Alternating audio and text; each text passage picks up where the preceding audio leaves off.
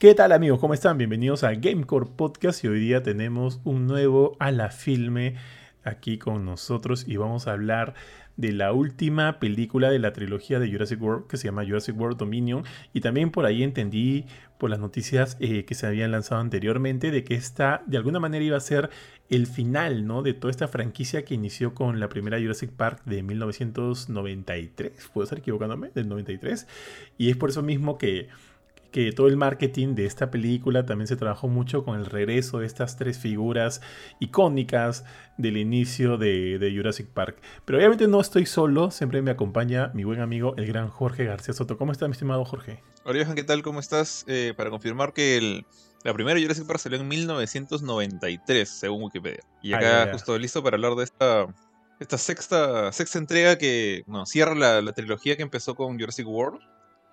Y pues, o sea, si vamos como que en el estilo Star Wars antiguo, como que de 3 en 3, es como que están cerrando pues una nueva etapa. No dudo mucho que sea la última Jurassic, lo que sea, pero, pero sí es un, cierre de, una etapa larga y, amplia de, esta saga.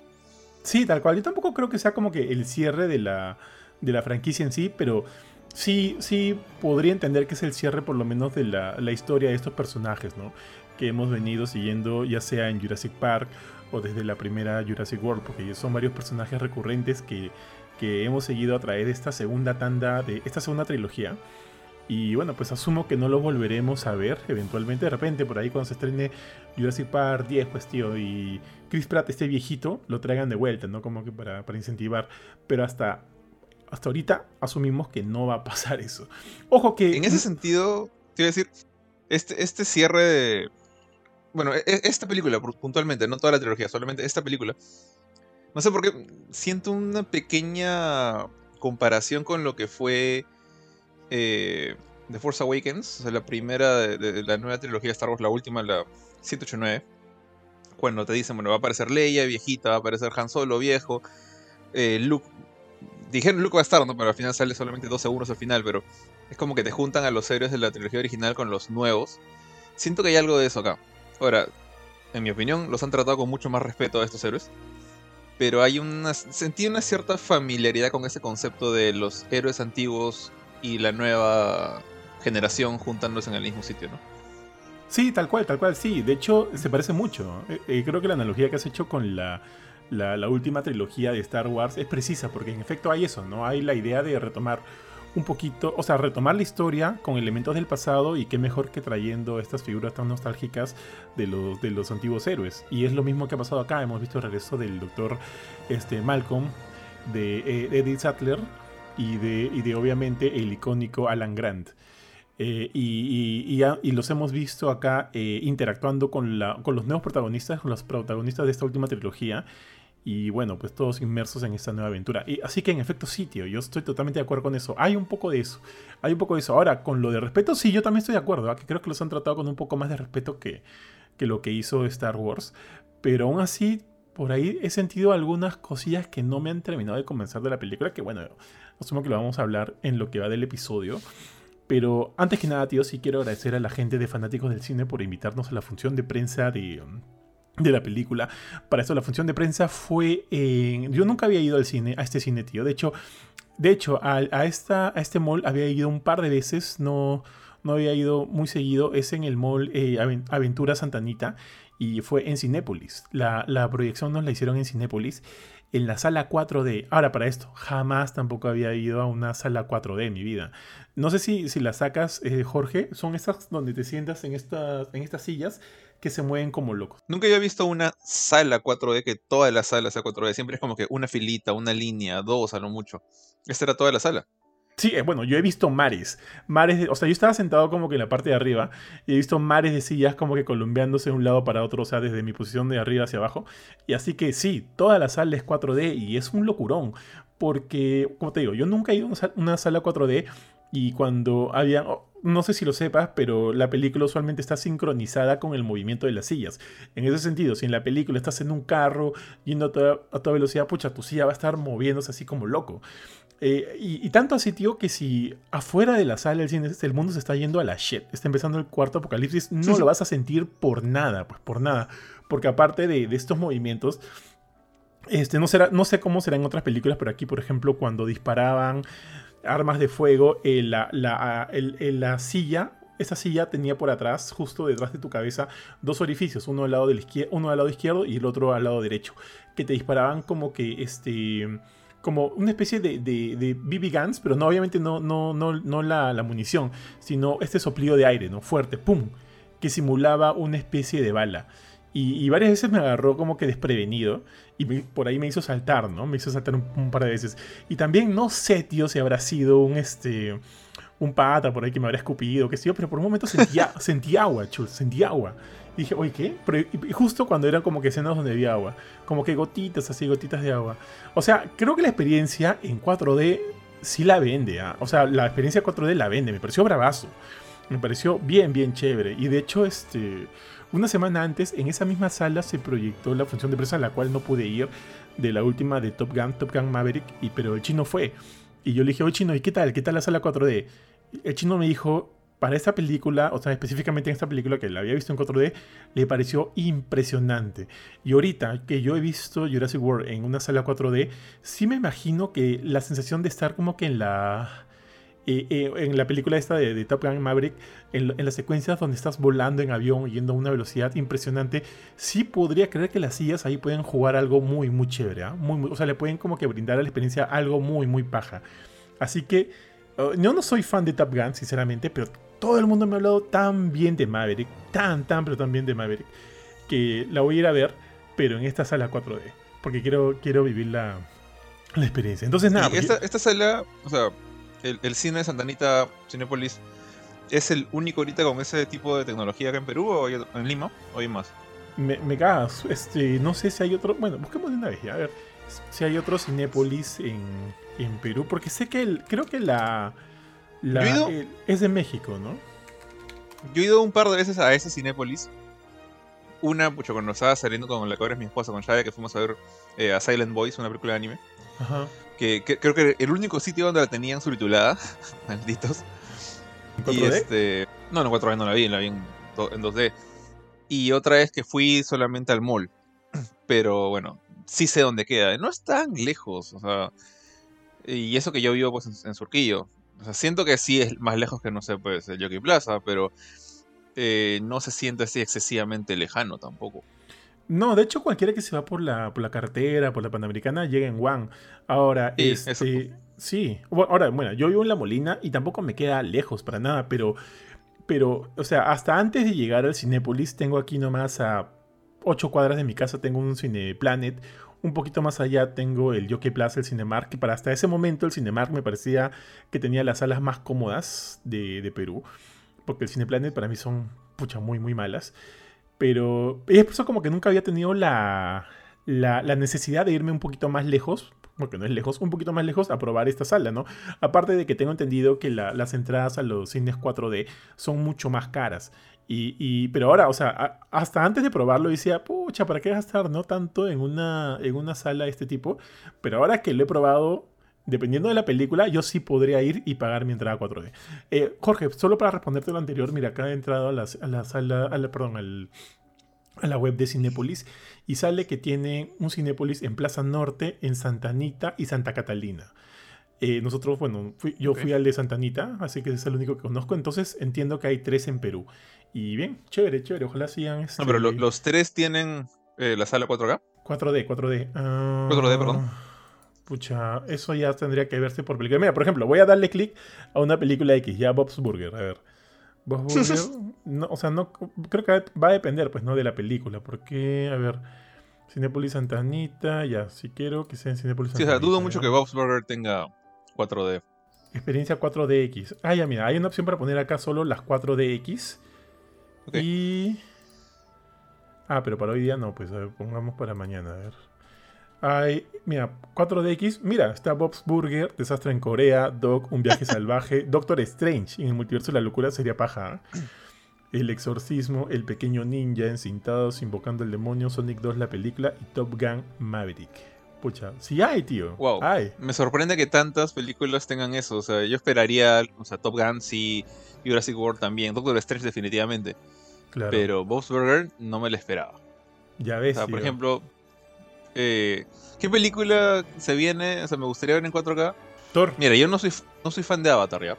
No, no soy fan de, de, de esa serie. de- o sea, sí me gusta la chama de James Cameron, no soy fan de su saga Avatar. Pero sí, esa, esa película, por el tema de efectos y todas la- las ideas locas estas de ciencia ficción, vuelo en, en gigantes, y ahora que va a ser todo en el agua, sí me la... Sí, la, sí pagaría en, en 4, 4D por esa.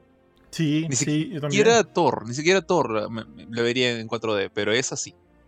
Sí, esa creo que sí. Sí, sí, este, paga. Paga su entrada. Sí, definitivamente. Yo Thor, dependiendo, ¿ya? O sea, puede ser. Pero como tú dices, una que de todas maneras sí quisiera verla en 4D, creo que le has dado en el clavo. Tiene que ser Avatar. Avatar 2, el- la forma del agua o algo así creo que se llama, no, no lo recuerdo. Sí me parecería un buen, un, un buen este título. Ahora también, eh, ojo que yo la- al inicio yo pensé que la iba a ver doblada, porque así salió en el correo cuando nos estaban invitando, pero al final la, eh, la proyectaron subtitulada, así que chévere. Así que, porque también por un momento pensé, ¿no? Y si todas estas salas 4D, que evidentemente son, lo, eh, son donde quieren reca- recaudar más dinero, eh, proyectan las películas eh, dobladas, por un momento pensé, dije, pucha, sería un bajón. Como que para mí esa sí sería la, la razón para de repente no ir a una película, a, un- a una Hmm. función en una sala 4D. Pero menos mal, no, es No, así. pero yo creo que o sea, esa sala, imagino que solo hay una sala por cine, no, no sé cuántas hay. Pero yo creo que tranquilamente podrían poner este. En la mañana son dobladas, a partir de las 7 de la noche son, son subtituladas. o sea, no deberían limitarse, digo. Sí, o sea, sí. Yo asumo que ha, ha habido cierta este, limitación por el tema de la pandemia, pero ahorita que estamos como que más liberados, asumo que deben haber más funciones y más, ¿no? Porque a veces también no sé muy bien cómo funcionan los cines, tío. Porque a veces hacen lo que quieren y, y bueno, pues me, me limitan un poco. Pero en fin. Ah, y también obviamente que agradecer a nuestro buen amigo el chino, el gran Philip Chujoy, que nos invitó también a su función de colaboradores para ver eh, también Jurassic World, que fue el día siguiente. Y también Paja, porque ahí también pudimos verlo con toda la gente y eso también siempre es un feeling bienvenido. Pero ahora sí, tío, vamos de lleno con la película. Así, general, ya, general, general. ¿Te gustó Jurassic World Dominion? Eh, a ver, en general, sí me gustó. Me hubiera gustado que fuera otra cosa, que se hubiera ido por otro camino, sí. Pero lo que vi me entretuvo. Tengo mis quejas. De todas maneras, no es una película perfecta. Pero sí me pareció simpática, me pareció entretenida y buena. De acuerdo, yo también, muy general, ¿ya? Muy general para empezar. Eh, concuerdo totalmente, tío. Eh, o sea, sí me gustó. Es más, el día que fui a la función de prensa, y eso, ¿ah? que era la sala 4D, siento que me gustó menos. Al día siguiente, cuando la vi con ustedes, con Mila, y de hecho yo iba comentando con Mila en algunas cosillas durante la película. O sea, no, no, no gritando, ¿no? Siempre le hablo como que despacito, así, al, al- al oído, porque obviamente sí me parecería molesto yo estar escuchando a alguien en medio de una película como que estando, estando ella a mi costado, eh, la pasé mejor, evidentemente la pasé mucho mejor. Eh, pero igual que tú, hay cosillas que por ahí no me gustaron tanto, eh, hay algunas que sí me gustaron bastante. O sea, me, me encantó ver, por ejemplo, al, regreso de, lo- de los nuevos, pero a la vez tampoco no me gustó del todo. Pero ya bueno, ya lo, ya lo, hablaremos, lo hablaremos en lo que va del programa. Pero sí yo le daría una nota eh, relativamente aprobatoria. No me parece mala ni fregando. siento que es un poco... Ojo, no siento que sea mucho mejor que Fallen Kingdom, pero siento que es un poco mejor que Fallen Kingdom. Pero de esta nueva tanda de... Esta nueva trilogía me quedo con la primera Jurassic World, que es como que la que... Sí me gustó. Jurassic World, la primera me encantó. Esa la pondría en segundo puesto. Y Fallen Kingdom ya iré el tercero. Lamentablemente, cuando te estaba diciendo justo antes de empezar a grabar, eh, yo pensé que me acordaba bien de Fallen Kingdom. Me acordaba pues de la destrucción de Isla Nublar, del el Brachiosaurio quemándose, llorando. Bueno, todo el mundo lloró por pie pequeño live action. Y, y el tema de los del, del Indoraptor y los dinosaurios siendo comercializados en el, en el mundo regular, digamos. Pero parece que hay grandes partes de la película que no me acuerdo, como por ejemplo la, la presencia de, de Macy Lockwood, ¿no? Esta chica que es tan importante en esa tercera película. Eh, Entonces, de la que sí me acuerdo casi, o sea, bastante bien, es de la primera Jurassic World. O sea, la, la, toda la escena esta de...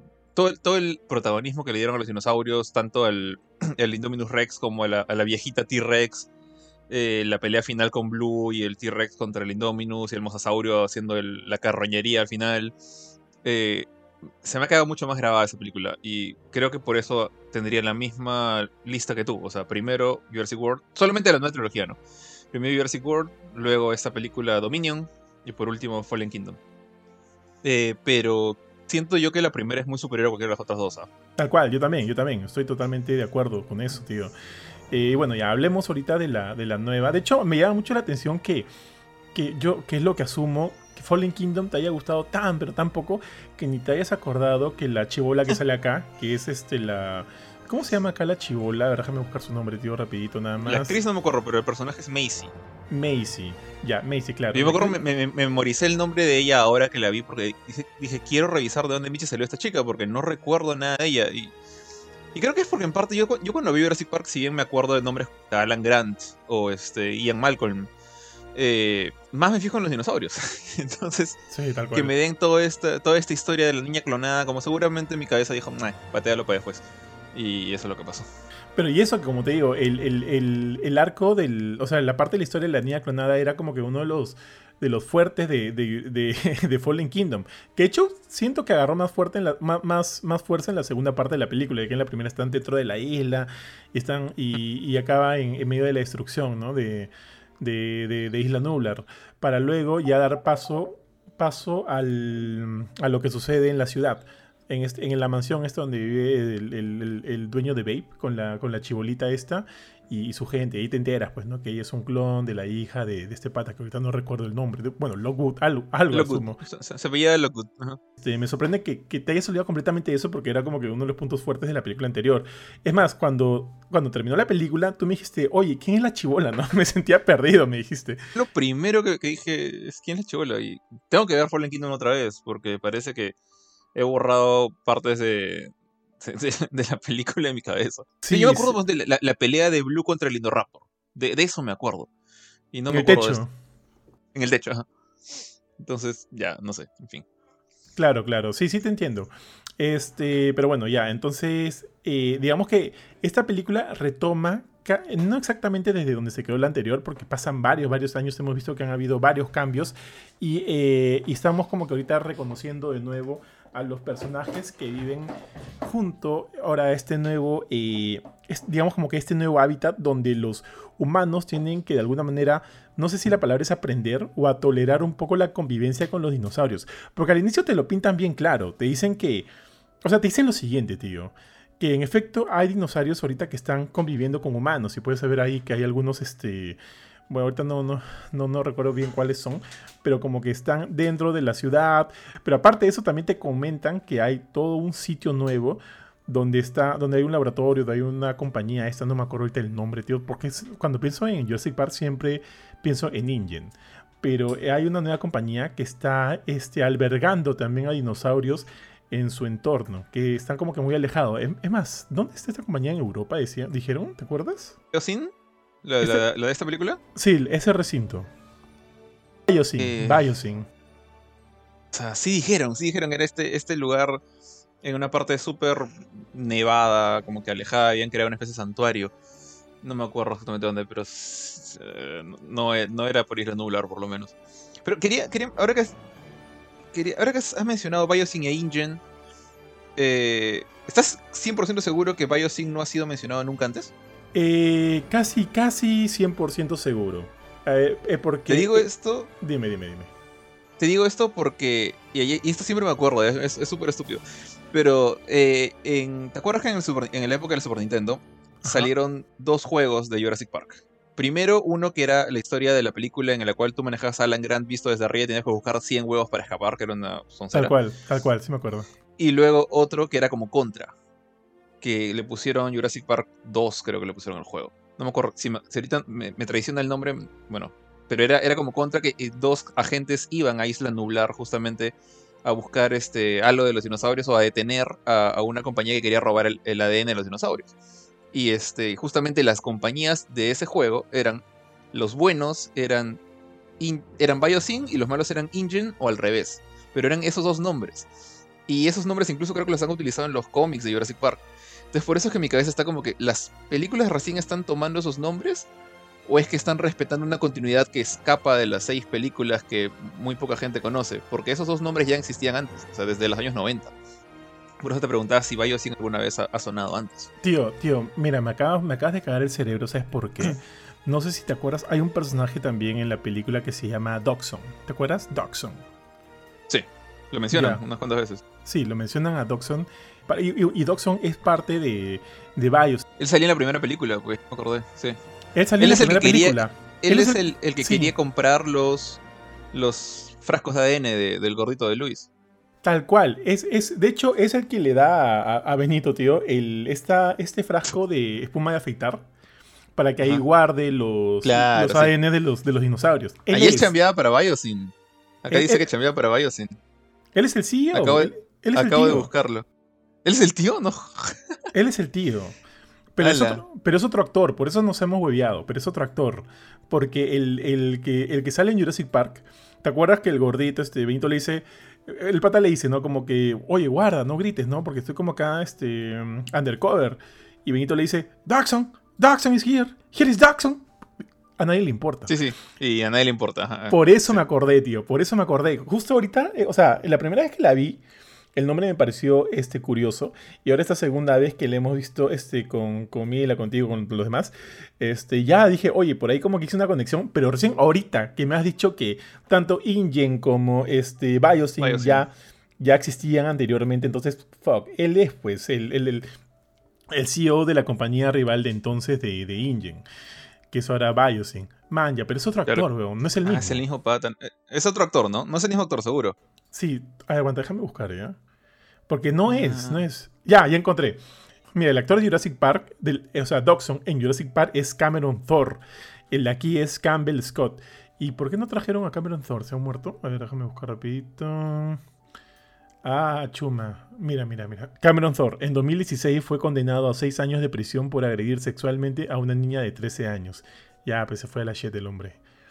Entonces... Claro, Con razón pues, lo cambiaron. Sí, con, con toda justa razón. Sí, yo, yo me acuerdo que de, de, de chivolo recién empecé a como que atar cabos con Biosyn Engine por culpa del juego, no por la película. En la película Jurassic Park yo estaba más metido en todo el tema de, de escapar de Isla Nublar, ¿no?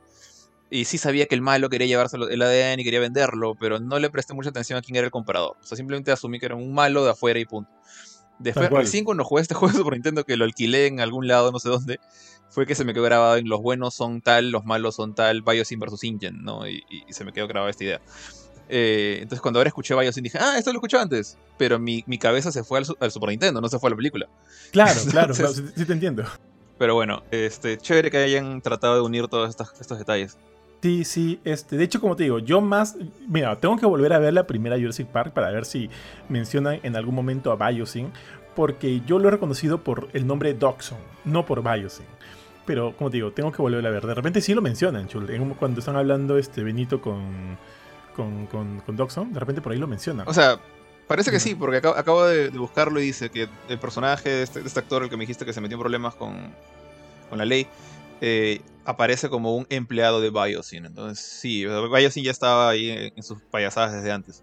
Claro, pero acuérdate que este, la primera, la primera, al menos la primera, y no sé, no sé si la segunda también, creo que sí, eh, son, son adaptaciones del libro de Michael Crichton. Y ahí él sí hace como que todo, un, todo como que un, hace un rollo, ¿no? Explicando mucho más el argumento de la historia de que existen estas dos compañías rivales. Pero no sé si, o sea, eso lo toman ellos de los libros. Pero no sé si en la película, o sea, mencionan netamente a la compañía, a Biosyn. O sea, por lo, por lo menos sabemos que existe un representante de la compañía que es Louis Dodson. Pero no sabemos si es que en, en su momento mencionan el nombre de esta compañía. Pero lo voy a ver. Dime, dime. Mira, para, para cerrar la, la- la mini tangente con el juego de Super Nintendo, acabo de googlearlo a ver cómo se llamaba. El subtítulo de Jurassic Park 2, The Chaos Continues se llamaba el juego. O sea, es súper edgy el nombre. Qué buena, tío. Está Era un contra, era un contra, contra bien básico, pero tenía, tenía su, su encanto. Oye, ¿no, no, no sentiste que a este pata, a Dodson, a Dodson le, le pusieron un feeling bien de, de Tim Cook, así el presidente de Apple? Como que presentando Sí, las te cosas. juro, yo dije, hablaba. este- Claro, o sea, era eso, era... Tenía la chompita negra, creo, que- creo que no era cuello de tortuga así como los que utilizaba Steve Jobs, pero poco le faltaba. Tenía el mismo peinadito los lentes, canoso como Tim Cook. Eh, sí, parecía un clon. Dije, esto pata, ¿qué- cuál, es, el chiste que quieren hacer acá? Pero bueno. Y, su manera de hablar también como que todo el tiempo Eh, o sea, salvo cuando hace el berrinche, ¿no? Todo el tiempo calmado y también medio despistado, porque yo, yo, bueno, me voy a saltar un poquito, pero cuando descubre quién es el traidor, no voy a decir quién todavía, quién es el traidor de su compañía, en lugar de decirle a su gente como que mándalo al calabozo, enciérralo y que no salga de acá, dice, estás despedido, vete a tu casita. Y es como que, pucha, ¿qué clase de villano eres? O sea, eres demasiado buena gente para ser el malo. Pero, bueno. Tío, tal cual, mira, ya hay que hablar de ese personaje, hablemos de ese personaje ahorita que ya, ya empezamos. Este, mira, igual que tú, ¿ah? yo al inicio dije, oye, me, como que me, vende esta vibra, ¿no? Este feeling así medio, medio, medio eh, de CEO de, Apple. dije, ok, veámoslo. Y, como que quiere, quiere empezar interesante, pero el men termina siendo una, una, caricatura, un villano así que para mí te laza recontra, recontra. Kylo más. Kylo Ren, tío, ahí este molesto. Tiene su momento Kylo Ren. Tiene su momento Kylo Tiene su momento. Creo que es su mejor momento en la película. Su, su, mejor momento. Y es como que ya que chu. Este. Jurassic Park tiene buenos villanos. Mira, en la primera estaba, entre comillas, Nedry, pues no, que es como que un, entre, comillas, villano, porque él es quien, quien la cagó toda. Pero de ahí. Benito. ¿Para quién? ¿El Benito? Sí, Benito. No se creo que se llama Nedry. Sí, sí. Ned, me, confundí, pensé que se llama Luis, así. Eh, y, el, pata, el, científico, el, japonés. Ah, pero tú no lo ves, tú no lo ves como malo en la, en la primera Jurassic Park. No, de hecho no, no lo ves, como, lo ves como un científico más que, también le gustan los dinosaurios y, está contento por resucitarlos, ¿no? Pero yo estoy casi seguro que a él sí lo pintaban más de una manera más villanesca en, la primera Jurassic World. Como e, él es el, el, artífice detrás de la resurrección de este parque, ¿no? Y, el creador del Indominus Rex. Y se le ve con cara de malo, se le ve más parado. Y acá se le veía como un viejito como que ya no puede con su conciencia y quiere, quiere ganarle la redención, ¿no? Tal cual, tal cual. Eh, así es, tal cual como tú lo dices. Porque ponte, luego en la siguiente, en El Mundo Perdido, creo que el villano vendría a ser esta, no me acuerdo cómo se llama el personaje, tan, tan tela y relevante fue, esta nueva cabeza de Ingen que quieren llevar los dinosaurios a, la ciudad. Y de alguna manera como que él, entre comillas, es el villano porque no es netamente una, una persona villana, una persona mala, solo que es medio, medio huevón, lo pintan como que medio huevón, ¿no? Cuando están, por ejemplo, yo tengo, recuerdo mucho esta escena cuando todos están caminando en Jurassic World, eh, buscando este, escapar. Eh, y, en un momento todos están sentados como que descansando y este pata, el nuevo, la nueva cabeza de Ingen se para y dice, no, bueno chicos, ya descansamos mucho, vámonos. Y nadie le hace caso. Entonces luego se, se levanta, ah, ¿cómo se llama este actor de The Wedding Crasher? Bueno, en fin, se levanta y dice, bueno, ya, vámonos. Y todo el mundo se levanta y se van, pues, ¿no? Como que lo pintan así, como un personaje bien, bien idiota. En la tercera no hay villanos. En la tercera, en Jurassic Park 3, no hay villanos. En Jurassic World es como tú dices, tal cual, como que, como que puede ser Henry Wu, el, este, el científico este, el chino, puede ser Henry Wu, pero también está otra, esta otra fuerza con, con Kingpin, con Vincent D'Onofrio, que también son una especie, una sorta de villanos, pero que tampoco terminan siéndolo, porque al final el villano y es claramente el Indominus Rex. Entonces hasta ese momento siento que no hay villanos humanos. Luego llega Fallen Kingdom y otra vez el mismo rollo, esta cabeza de la empresa que eran los asociados de InGen es el villano y están como que rematando a los dinosaurios en estos auctions y evidentemente el villano muere comido. No, muere aplastado creo por el T-Rex. ¿O por qué no? Creo que muere, muere aplastado. Y ahorita en esta última tenemos este villano que es, bueno, que es Tim Cook, pues, ¿no? Que es Dawson pero que también es recontra tela. Entonces, a mí me deja la idea de que en toda la franquicia de, de Jurassic no hemos tenido como que una representación chévere de un villano humano. Lo más chévere de villano que hemos tenido, porque es un villano en todos los términos, tío. Le gusta matar porque le gusta matar, para él es un deporte. Es, como que la peor combinación de ADN del mundo, o sea, la peor en el sentido de que lo, lo más vil está dentro de él es el Indominus Rex. para mí, sí, el Indominus Rex. Él es, para mí es el único villano real que ha tenido esta franquicia. Porque luego todos los humanos han sido bien telas. Sí, o sea, es... Son gente que ha tratado de como que meterle el cabe a, no sé, desde John Hammond hasta, bueno, a Claire en, y, a, su gente en, World. Pero nunca ha habido nadie con, no sé, con, con, ese, con esa presencia de yo soy el, malo, maloso que quiere aprovecharse de esto. O sea, yo esperaba, por ejemplo, no sé, un, cuando, cuando empiezan este tema de entrenar a los Raptors, por ejemplo, con, con, World, o ya la, cuando aparece el Indoraptor y todo este, este tema de la programación de, los dinosaurios. Y pensé que iba a aparecer un militar con acceso a, a una, por, por, lo menos una pequeña armada un grupo de gente fiel a él que quieren usar los dinosaurios para, no sé, para el, el bien de la comunidad norteamericana y cambiar los soldados por dinosaurios, alguna cosa así. Pero nunca, ¿cómo te dices? Nunca hay nadie que, que sea 100% villano. Siempre hay alguien que quiere sacarle provecho, quiere sacar plata y quiere vivir feliz con la plata de los dinosaurios. O en este caso de las langostas, ya, que, es uno de los temas que no me gusta mucho. Eh, pero no hay nadie, como tú dices, que realmente sientas que quiere tomar el control a, la fuerza o, hacerse el, hombre con mayor poder o la mujer con mayor poder de, la situación a, punta de métodos, digamos, amorales, ¿no? Sí, tampoco, tampoco es que diga quiera que lo pinten como el villano maloso, ¿no? Jaja, yo quiero conquistar el mundo. Pero me los pintan siempre medio idiotas. Medio, idiotas. Este, mira, Doxon haciendo la de Kylo Ren, muriendo como Nedry en la primera. Todos como que siendo víctimas de su propia mano. Eh, en, Jurassic World, El Mundo Perdido de Lost World, el villano muere este, por su codicia también. Entrando al, al barco donde estaba el bebé tiranosaurio y muere asesinado por el bebé tiranosaurio.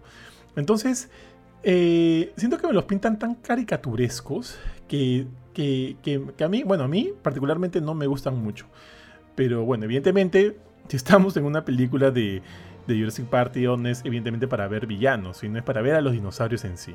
Mira, antes de seguir con los otros personajes, ¿por qué no hablamos un poquito de los dinosaurios de la película? ¿Cuál te gustó más? De frente, ¿cuál me gustó más de los dinosaurios de esta película? Maldición, creo que... O sea, ahora, ahora sí hay varios dinosaurios hay una buena variedad.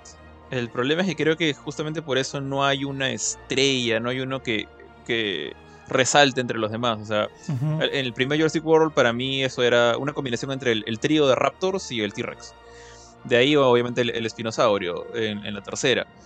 Eh, en World el Indominus, como ya dijiste. En y a partir de Fallen King... No, desde World ya estaba Blue ahí como que siendo un protagonista más, que lo vemos hasta aquí. Entonces, siguiendo esa línea, y sé que supuestamente el gigantosauro es el malo acá, pero no. Yo creo que el que se llevó.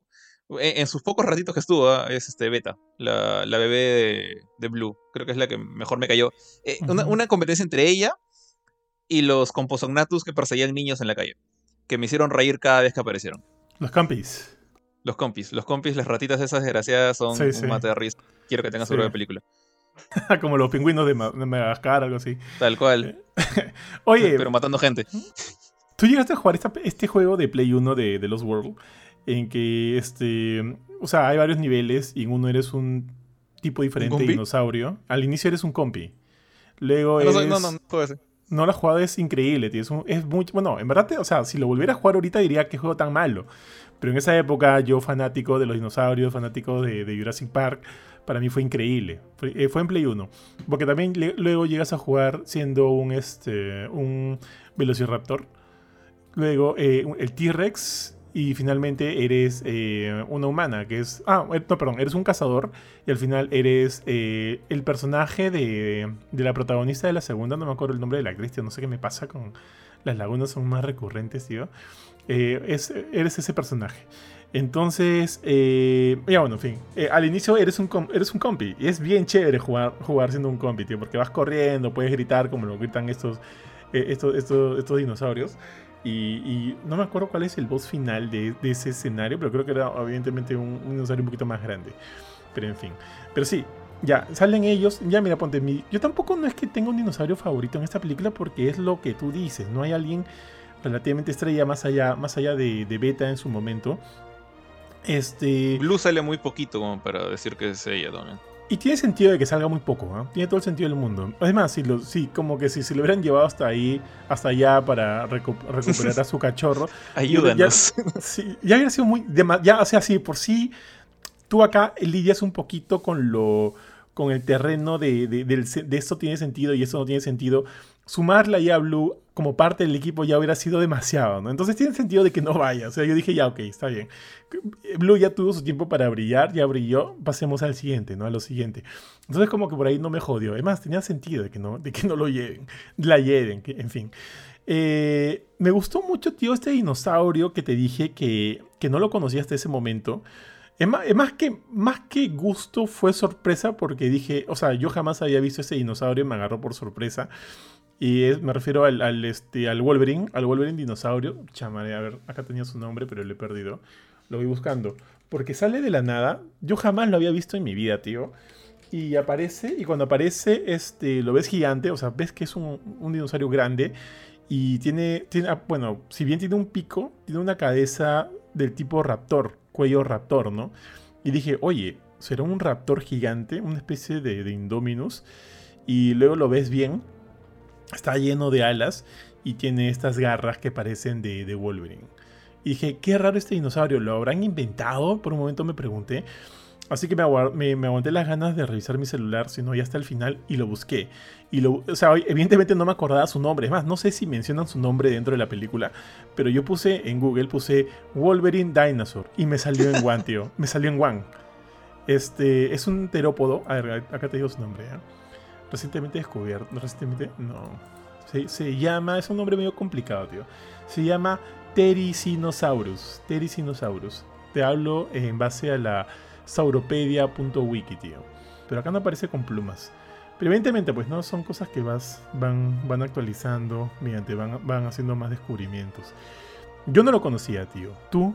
Eh, la verdad no. O sea, sí he visto dinosaurios de ese estilo tipo Gallimimus, como que tipo avestruz pero no conocía a uno. Uno que me parece súper chistoso que el hecho de que se le ve imponente al pata, es aparte de que es flaco, pero que es herbívoro. O sea, está equipado para masacrar gente con sus patitas, patotas, pero no, no, te va a comer, te va a matar, como, como le hizo el venado ahí, es otro momento. Esta, esta película he tenido momentos que me ha hecho, sinceramente me ha hecho reír por su humor medio negro. Esa parte, por ejemplo, en la que ese dinosaurio que dices llega hace su aparición y se encuentra con un venado que está comiendo eh, plantas. Entonces, digamos, una persona piensa, ah, este dinosaurio se ve maloso, va a comerse al venado. Pero no, el pata con sus garras, que son pues un metro de largo cada una, agarra, le mete un manazo al venado, lo saca volando medio kilómetro más allá y se pone a comer su frutita. Y me pareció bien, simpático, o sea, me, cayó bien. Pero no diría que, o sea, no, no tiene suficiente no, no se le vuelve a ver después hasta el final. O sea, no tiene tiempo para lucirse el, el pobre bicho tal cual. Como te digo, a mí me gustó el hecho de que me hayan presentado un dinosaurio que me haya sacado de mis casillas en el sentido de que no lo conocía, no sabía nada de él. Yo creo que al igual que tú, a mí también me gustan mucho los dinosaurios y cuando era niño leía bastante acerca de esto. Pero jamás me había, obviamente no soy un experto, lejos de, ¿no? Lejos, lejos de mí. Mi, mi este, fanatismo por los dinosaurios se basan en varios, en algunas revistas que me compraba mi viejo de los dinosaurios algunos este, juguetes que tenía por ahí en la serie TV Dinosaurios y luego ya pues todas las cosas que vi en, en documentales o ahora último ah, me ponía a ver algunas cosas en algunos videos en YouTube, ¿no? Acerca de dinosaurios. Así que ese es, ese es como que mi base de conocimiento de dinosaurios, no es tanto. Pero igual me sorprende saber que existe este tipo de, esta, esta raza que me parece tan, tan rara, tan, tan chévere. Eh, pero sí, pues igual no tuvo mucho tiempo. De hecho, luego, luego la, segunda vez que apareces en esta mecha final, en donde vemos a, tanto al Tericinosaurus junto con el, con, perdón, con el T-Rex hacer una especie de, team-up para vencer hasta ese momento al Giganotosaurus, que era como que el más, el más bravo de todos. Y lo terminan matando. Este, ojo, eso se vio, para mí se vio espectacular. Pero ese también es uno de mis peros con la película. Porque, porque, o sea, yo asumí que esa mecha simplemente fue para poner algo espectacular en pantalla, ¿no? Porque en realidad, no como, te lo dije, como te lo dije en el cine, no lo sentí ganado, no lo sentí earned. No es como cuando al final de Jurassic World, la primera, juntas a, Blue junto a la, la T-Rex de, de, la primera Jurassic Park para mechar, junto, para mechar juntos a, contra este Indominus Rex que era como, como ya lo dijimos, ¿no? Que era el, verdadero villano en esa película, que era un dinosaurio, dinosaurio totalmente maloso, tío, maloso. Y tú querías ver que se muera, porque en verdad era un, era, ese dinosaurio era, puta tío, era este, era Hitler, era Hitler. O sea, tú querías ver que ese weón se muera de todas maneras, de todas maneras. Hasta que aparece el, mesosaur, el Mosasaurus y se lo lleva, pues, ¿no? Al, al agua y termina, termina de morir. Entonces, esta es como que una escena que tú aplaudes y dices, bien, qué paja, se murió y se murió de una manera chévere con todo este team up. Acá también, en esta última, hay una especie de team up, porque se junta el, el Tericinosaurus junto con el T-Rex y terminan matando al Giganotosaurus. Pero, pero yo no lo sentí como, como te, dijo, como, te dije, ¿no? No lo sentí como que algo ganado. Sentí como que ya, ok, lo vi y ya está. No me parece relativamente chévere. Simplemente se dio. Se dio. Es más, lo sentí como. Sí. ¿Ya para qué? Lo hubieran dejado vivir nomás. O sea, la, tiranosaurio incluso hizo una jugada. Eh, o sea, similar a la de. Bueno, un poquito similar a la, a la de, Jurassic World en el sentido de que la gomean y está como aturdida. Y tú dices, ah, bueno, ganó el nuevo. Y hizo la del espinosaurio, ¿no? Le, le ganó el T-Rex. Y luego ves que, bueno, que viene Wolverine por otro lado y, la, T-Rex se despierta y se levanta. Yo ya sabía, o sea, ahí en ese momento ya la sentí un poquito cantada. Ya era como que no le van a ganar al tiranosaurio así. Después de lo que ha pasado antes, no se le van a bajar de esta manera tan, tan sonsa. Si va a morir ella, va a morir de una manera espectacular en algún momento. Eh, y eso hubiera sido, si, la mataban ahí hubiera sido bien, bien, bien pobre de, parte de, los guionistas. Eh, pero sí también sentí que no había esa relación de reto o sea, e-, el Indominus tú lo ves como dices, es un tirano, es un, Hitler dinosaurio. Y, que, dominaba todo porque estaba diseñado genéticamente para ser superior a todos. en, cierta forma estaba haciendo trampa. Y el hecho de que la, T-Rex, con su fuerza natural, llegue a superarlo, obviamente con la ayuda de Blue y eventualmente con la ayuda del mosasaurio. Pero es como que la naturaleza le ganó esta cosa, esta arma creada por los hombres, ¿no? Eh, ahora simplemente es, bueno, la T-Rex de repente le tenía un poquito de rabia porque se le robó el venado. Que no veo la gran cosa. O sea, de hecho, antes la T-Rex como que arrugó y dijo, bueno, me voy. Acá supongo que se sintió acorralada y dijo, tengo que pelear o no, no tengo otra opción. Y Wolverine también. ¿Cómo se llama el Wolverine? Yo le estoy diciendo demasiado Wolverine al, al dinosaurio. Tericinosaurus. como, como, Teresa. No, como, como Teresa, Terici.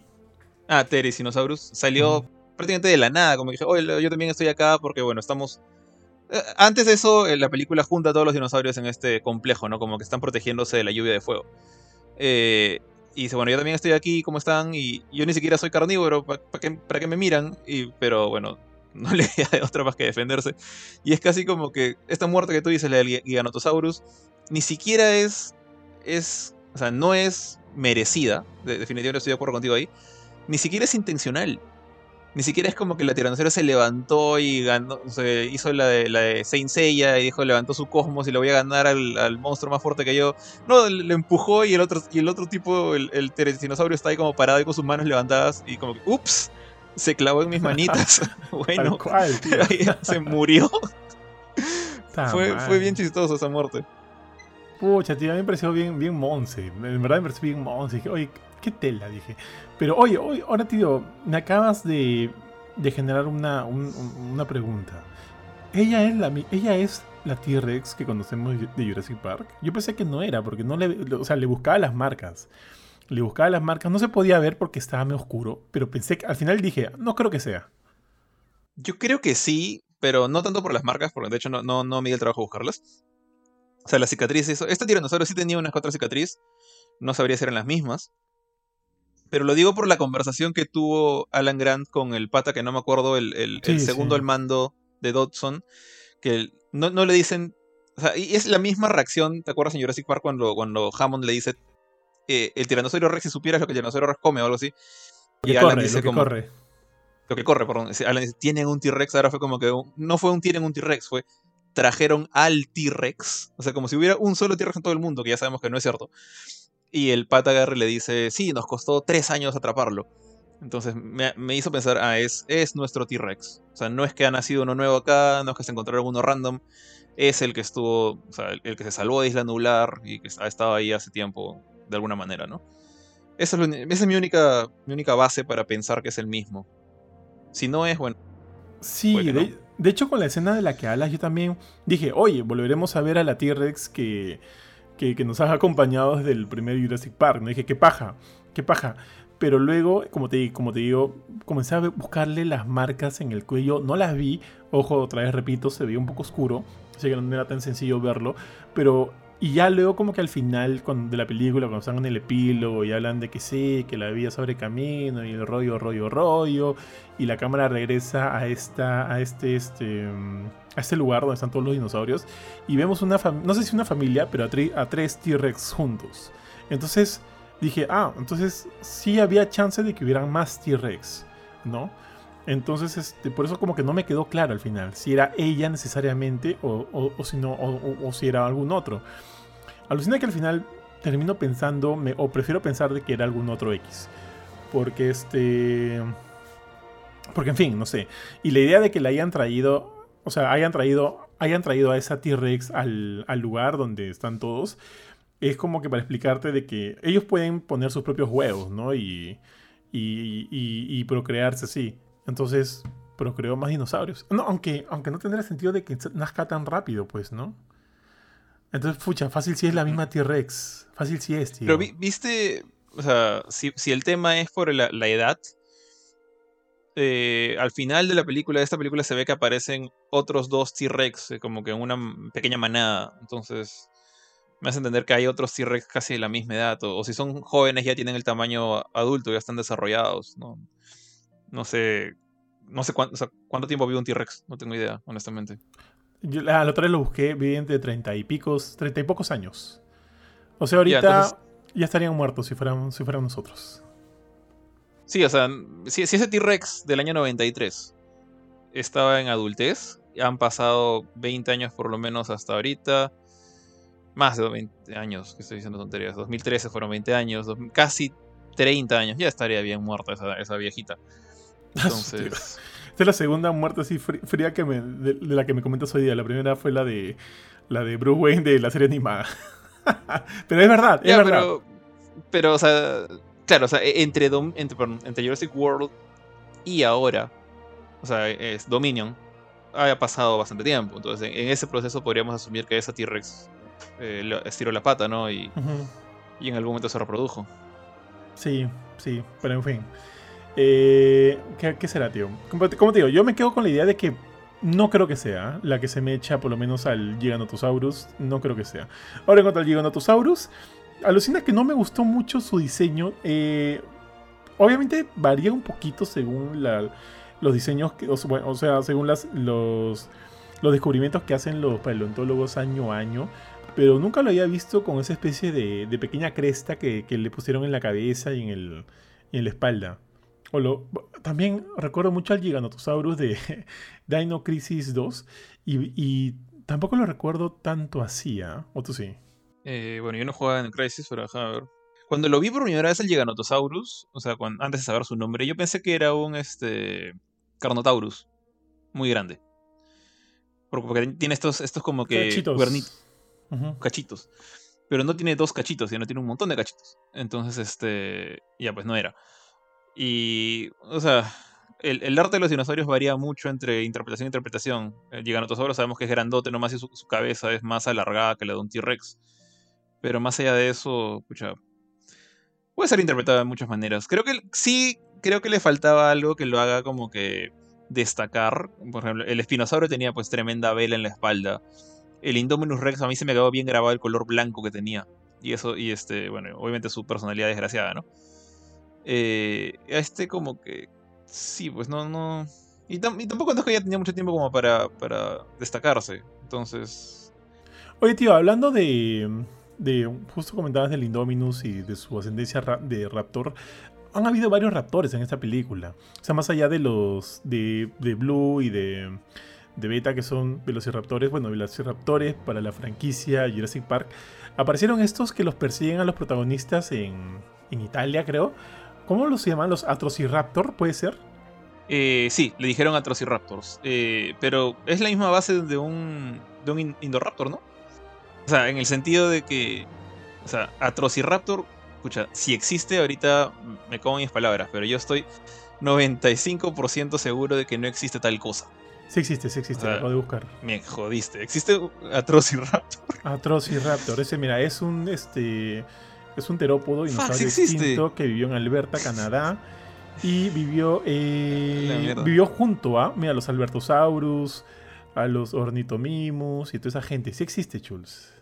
Ah, chuch. El nombre Atroci me, hizo pensar, este es un inventado como el Indominus, ¿no? O sea, una palabra que te asusta. Pero bueno, fuck, no sabía que era Raptor. Pero sí, eh, dijeron Atrociraptor. La, la chica esta, la, la, morena de pelo rubio, dijo. No me acuerdo cómo se llama ahorita.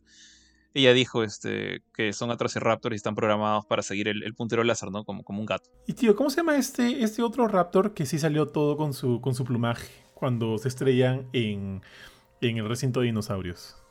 No sé. Supongo que es un... O sea, el, problema es que no te puedes basar con tanto en el plumaje, creo, porque, o sea, hay mucha gente que piensa que el, que el T-Rex tuvo plumaje, otra que no. Lo mismo con los Raptors, con los Dinonichus, ¿no? Realmente. Eh, entonces, este, ya ahí nos, metemos en tema de interpretaciones. Yo creo que eh, acá simplemente quisieron hacer chongo y bueno, algunos van a tener pelo, otros van a tener plumas, otros van a tener nada y let's have fun with that, ¿no? pero me pareció bravazo que, que a nadar, eso sí. Ya lo encontré, Pyroraptor, tío. ¿Pyroraptor? Pyro, eso es de la familia de los Raptor. Sí, es un Raptor, de todas maneras es un Raptor. Pero este se llama Pyroraptor y dice que fue encontrado en Europa. Eh, mm, el espécimen es conocido, eh, o sea, hay pocos huesos de este, de este animal y sí se encontraron un montón de, o sea, en los huesos que han encontrado de, ese raptor se han encontrado varias, varias plumas. Man, ya. Pucha, ponte, el, diseño de él me parecía bien chévere, porque ese huevo, puta, sí, daba miedito. Por esa onda, o sea, no sé si en verdad este dinosaurio sabía nadar, porque cuando lo enfocan, tío, nada bravazo. Nada, Nada muy, como, una, como, una, iguana. Sí, o sea, era como que si, está, o sea, si estás en el agua y está él ahí, ya perdiste. Porque el men, claro, está tal cual una iguana, como, como los Alien en Alien Resurrection, nadan así como que ayudándose de la cola. Y me pareció bien, bien paja. Mira que está. Eh, Pyroraptor Olympus. Mm, a ver, a ver, de, ah, mira, mira, que entra acá. Es una especie y tipo del género extinto Pyroraptor, de dinosaurio terópodo eh, dromeosáurido, que vivió a finales del Cretácico y fue encontrado en Europa, tío. Mm, y sí, acá, acá lo, lo, grafican con sus, con sus plumas. Porque cuando lo encontraron, sí te dije, ¿no? Que encontraron un montón de plumas a su lado. Mm, bueno, me pareció chévere que lo hayan traído, ¿ah? porque me, pareció bien baja. Y, y, alimenta esta idea de que la película ha, presentado a varios raptores. Varios, varios raptores. Pero, pero ya. Pero en fin, tío. Ya, este, ahora sí. a, menos que te haya te llame la atención alguno, algún otro dinosaurio que apareció en la pelíula. No, me, había olvidado del nadador. El nadador sí fue chévere, la verdad, me, cayó muy bien. Este, creo, que, creo que fue una cosa como de sorpresa de que los, los intercepta, ¿no? A, Owen y a, no acuerdo, la, chica como Kyla. Y, como que los tiene ahí en, en, jaque, pero bueno, ellos pueden decir, ok, no importa, me doy media vuelta y me voy al avión y tú no puedes cruzar porque hay un hueco en el agua. Y el dinosaurio este agarra y dice, nope. y se pone a nadar. Fue... De hecho, o sea, Shaya, mi, esposa me dijo exactamente lo mismo. Como que ella, ella dijo, ya fue, no, sea, el dinosaurio se va a quedar ahí. ¿Qué, qué va a hacer? Y no, yo puedo nadar y tengo mi pelito que me calienta y, lo jodió todo. ¿no? me pareció bien paja ese dinosaurio también. Sí, tío, y cuando sale el agua, o sea, cuando ya todos salieron del agua y él sale también para como que para hacer el último jumpscare, sale y hace como que un moviendo sus, sus aletas en el aire. Y puta, me pareció bien paja. Me recordó, no sé por qué, a un, a un luchador este, de lucha libre mexicano. Como que así, ¡ah! ¿no? Y, pero bueno, para ese momento ya los lo demás, demás escaparon. Ah, tío, me olvidé. El. Ah, no sé cómo se pronuncia el Dregno, de, Dregnotus. Dregnotus. Dregnotus, solo así era. Sí, que es un cuello largo, grandote. Sí, sí, el, el dinosaurio titán, que me pareció bien paja que se viera, pero evidentemente no, no se vio más de él. Pero me pareció interesante que por ahí lo hayan, lo hayan chequeado. Tío, un detalle. Ahora, justo ahorita me acabo de acordar, ya que estabas como que dudando de si algún dinosaurio era real o no. Todos los, habían dicho que todos los dinosaurios que aparecieron en la película son reales, toditos, toditos. No ha habido ninguno. Toditos, toditos sin, sin, falta. Ah, qué paja. No, de hecho, eh, me iba justamente a, a, a pesar, como dije, el gigantosaurio me pareció un poco underwhelming, no me pareció tan guau el gigantosaurio. Sí quería como que, ¿cómo decirlo? Este, dar mis respetos al hecho de que han buscado un dinosaurio grande, eh, una amenaza suficiente como para estar a la altura de sus predecesores, ¿no? el T-Rex, el Espinosaurio, el, Indominus, eh, sin tener que inventarse un nuevo Indominus, ¿no? Eso me parece, me parece chévere. Y sin tener que repetir a los otros, porque en verdad, tío, yo hice mi research, ¿ah? hice mi research. El, entre comillas, el dinosaurio terópodo más peligroso y grande que ha existido ha sido hasta ahorita el Indominus. Eh, para el Indominus, que hablo del espinosaurio. Pero como evidentemente... El es el más grande. Sí, más grande. Pero también ahí hay muchas teorías que dicen, oye, pero el, el, espinosaurio parece que, o sea, si bien es todo grandote, lo que quieras, justo he visto un montón de videos de espinosaurios, tío. Alucina que a raíz de este, de este Horizon Forbidden, West, que me encantó echarme contra ese espinosaurio, Luego comencé a buscar un poco más de, del dinosaurio ese. Eh, algunos que dicen que el, pata solo se alimentaba de peces. Era como que no me echaba. No me echaba ni, ni, ni, ni buscaba comerse a dinosaurio. O sea, si encontraba por ahí una carroña, igual se la empujaba, ¿no? Pero básicamente lo que él prefería era meterse al agua y nadar y comer peces ahí. Porque la espina que tiene se le hacía complicado, o sea, la, espina no le ayudaba para mechas eh, terrestres, definitivamente no. Y podía, es más, podía ser una especie de, talón de Aquiles para él, ya que venía alguien, le mordía en su espina y pucha, adiós toda vértebra, pues, ¿no? Para el pobre dinosaurio. Entonces como que por ahí de repente por eso no lo consideran o lo consideran como parte de... Pero, pero él entró, bueno, sí, digamos que él ha sido el carnívoro más grande, o sea, sí, digamos que él, él en efecto ha sido carnívoro, carnívoro de, estar en tierra y buscar, y buscar mecha y matar, él, entonces él sería el terópodo más grande ¿ah? que ha existido. Bueno, pero él ya tuvo su momento, o sea, tenía que buscar un reemplazo. Sí, tal cual, ya tuvo su momento. Es más, pero me llama la atención, que sea inclusive más grande y largo que el, este, que Giganotosaurus. Pero sí, era el momento del Giganotosaurus, tuvo su momento, pero lamentablemente no brilló mucho, como ya lo habíamos dicho ya. No brilló mucho y, y quedó ahí, pues. Tío, Ahorita que estamos hablando de dinosaurios, ¿por qué no vamos rapidito al trío, este, al trío icónico de la franquicia? Oye, evidentemente a, al Dr. Alan Grant, a Ian Malcolm y a Ellie Sattler. ¿Qué te pareció verlos de nuevo? De hecho, bien chévere, o sea, porque todos, todos ellos han regresado antes ya, en, diferentes momentos. Eh, yo recuerdo a, en Lost World, o sea, Ian Malcolm fue importante, estuvo presente todo el rato. Eh, de ahí creo que fue en la tercera, en Jurassic Park 3, eh, que Alan Grant también es prácticamente el protagonista. Ellie sale al comienzo y al final, nomás un ratito. Y después en Jurassic World, eh, la primera Jurassic World, recuerdo que Ian Malcolm aparece como que en el intro dando una especie de charla. No, no, no. Ese, ese, es en Fallen Kingdom. Ese fue el Kingdom, ok. Sí. siempre han estado ahí como, como, como cambios. Un ratito, salvo Alan Grant que tuvo su segunda película con Jurassic Park 3. Eh, entonces, sí me pareció simpático verlos juntos. Creo que esa era la gracia. Pues, si hubieran traído solamente a uno, o si cada uno hubiera tenido un cambio, o voy a volver a, la analogía, si hubieran hecho lo de Star Wars, ¿no? En la que, o sea, nunca, nunca ves a, Han, Leia y Luke juntos.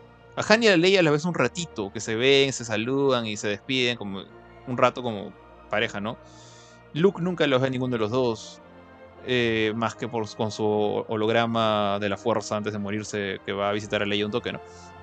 Eh, pero tener ese momento acá con los tres juntos y que, tuvieran su, digamos, su historia en paralelo con la de la nueva generación. Como que la nueva generación, eh, Claire y Owen están buscando a su hija, ¿no? A, Macy.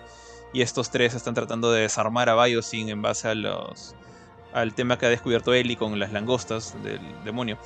Eh, me parece muy chévere. O sea, creo que es algo, como dije, los han tratado con más respeto, los han tratado como héroes capaces. O sea, no son héroes de acción, ¿no? Acá, estamos hablando de investigadores, no, no son Jedi o soldados.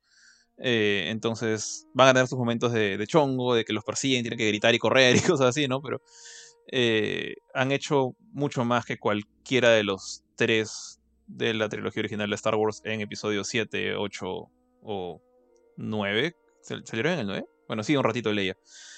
Eh, eso, o sea, la verdad es que sí me, dio gusto verlos, pero más que gusto verlos, porque ya los he visto antes en otras películas que no es Jurassic Park 1, eh, ver que hayan tenido un suficiente protagonismo y un buen, digamos, un buen rol en este asunto.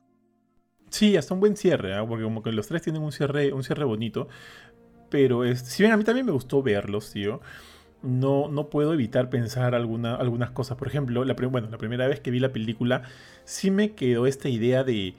¿Y para qué trajeron a Alan Grant, tío? o sea, eh, Malcolm tuvo ahí un, lugar eh, para la trama que sí me parece importante. Es como que, contacta a, Ellie para que vaya y exponga todo lo que está pasando en Biosyn. Porque él es parte de esta industria y, bueno, y, y, él ha sido como que el puente, ¿no? Uno de los puentes para que esta verdad salga a la luz. Entonces, tiene sentido.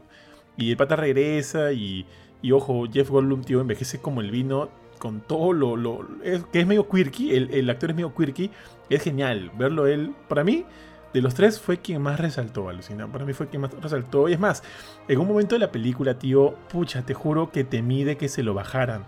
No sé si te acuerdas, en este uno de los primeros, en el primer ataque del Giganotosaurus, cuando todos se juntan, todos se juntan, tanto el, trío original, el nuevo trío, la chivola y la, morena esta que, que, es piloto, se juntan eh, en esta especie de base eh, dentro del dentro de la jungla esta y de la nada aparece el Giganotosaurus. Y todo el mundo dice no como que no se muevan y como están estos este, guiños a la primera Jurassic Park, como que escondidos detrás del carro y el carro moviéndose. Y en un momento todos escapan y suben por las escaleras para, para entrar a este, a este lugar, ¿no? Pero Ian se queda, se queda y se esconde debajo del carro. Y en un momento cuando el Giganotosaurus va a atacar a los otros, eh, Ian Malcolm sale, agarra una rama en fuego y comienza a agitarla para que, para que los otros puedan escapar y el Giganotosaurus vaya por él. En ese momento, tío, yo dije, se muere, puta madre, se muere, que no, que no se muera. Eh, porque el pata me parecía bien chévere. Nunca ha sido mi actor favorito, perdón, mi personaje favorito de la trilogía, de, de, de todas las películas de Jurassic, Jurassic, este, de Jurassic Park. Pero verlo ahí, dije, pucha, si se muere ahorita sería un triste send-off para el personaje. Yo dije, puta, ojalá no muera.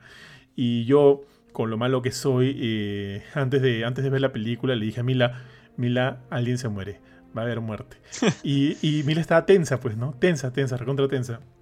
Y llegada a esa parte, eh, bueno, Mila me, tiene de la mano siempre, ¿no? cuando vemos la película, de vez en cuando nos, cogemos de la mano. En ese momento yo busqué cogérsela y como que se la apretaba fuerte, ¿no? Como que preparándola para, para un momento que va a suceder. Y Mila me miraba como que no, no me jodas.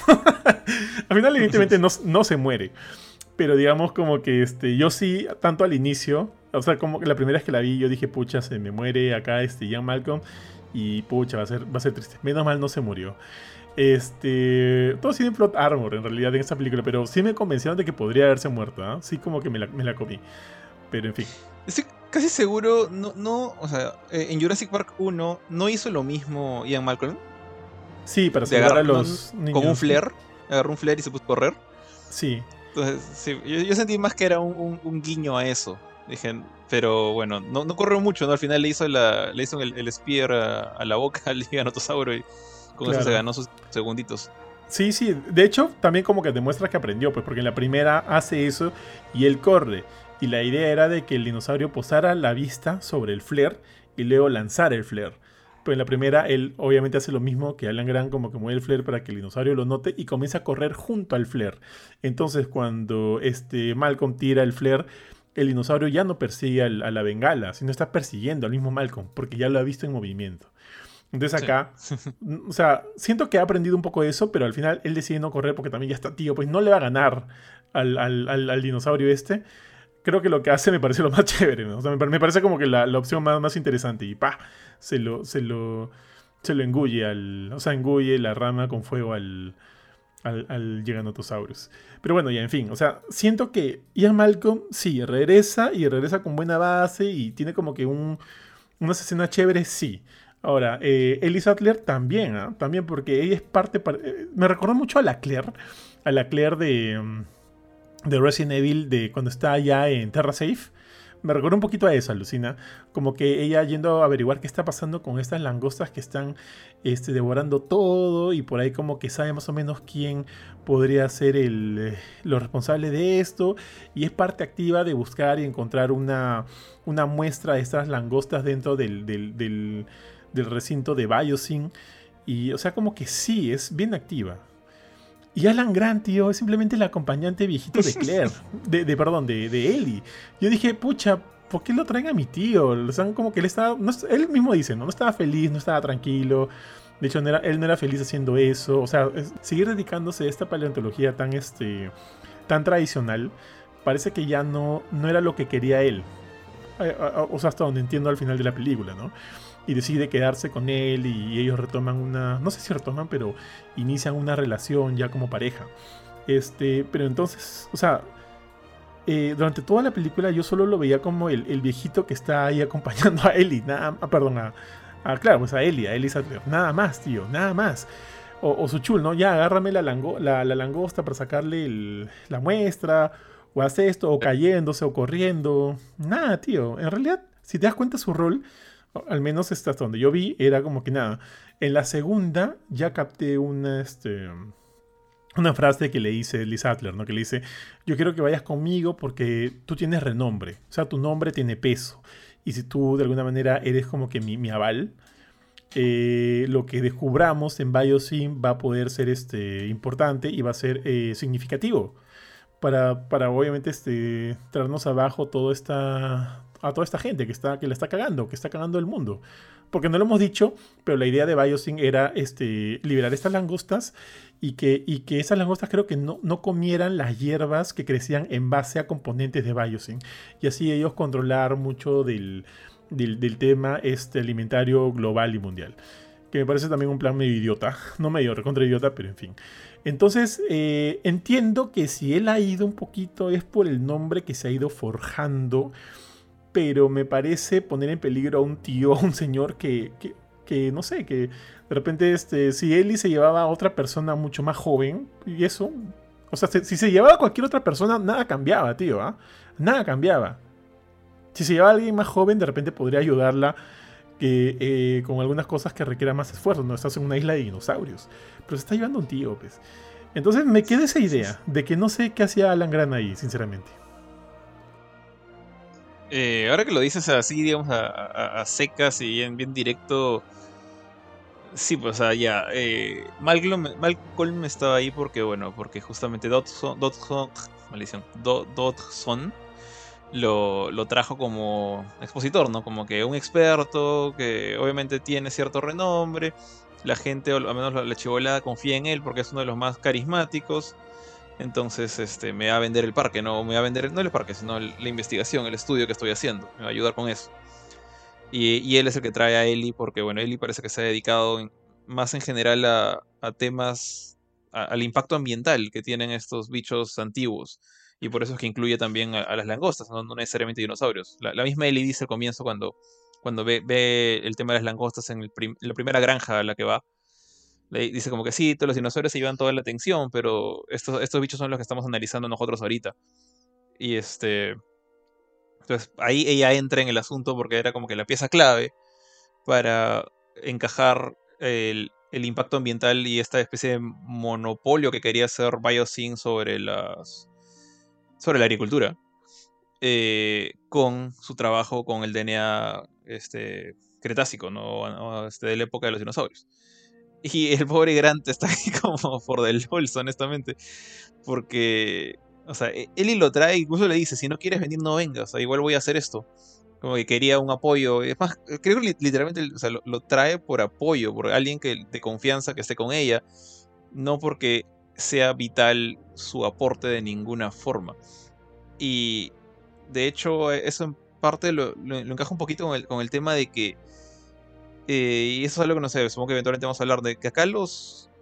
La, gran, digamos, amenaza o, el centro de la trama, muy aparte de, los villanos que hablábamos, de la gente de Biosyn y esto, eh, no son los dinosaurios. Los dinosaurios son, están casi en la periferia de la trama. Más allá del pequeño momento en el cual tratan de traficar estos atrociraptors, eh, los dinosaurios están de, adorno. O sea, Biosyn quiere congraciarse con el público juntando a los dinosaurios en, su santuario, cuidándolos para esconder sus planes malévolos que tienen que ver con langostas gigantes de la época prehistórica. No con los dinosaurios. No es que los compis están destruyendo los cultivos. No, son, los, son unos insectos. Y eso es algo, quizás justamente el núcleo de mis quejas. Es el hecho de que los dinosaurios son totalmente accesorios en esta trama. Y en consecuencia creo que el pobre Alan Grant, que es experto paleontólogo en dinosaurios, no tiene nada que hacer acá, pues también. Sí, tío, tal cual, tal cual, tal cual lo que dices. Este, y, de hecho sí, es más, perdón, perdón. ¿ah?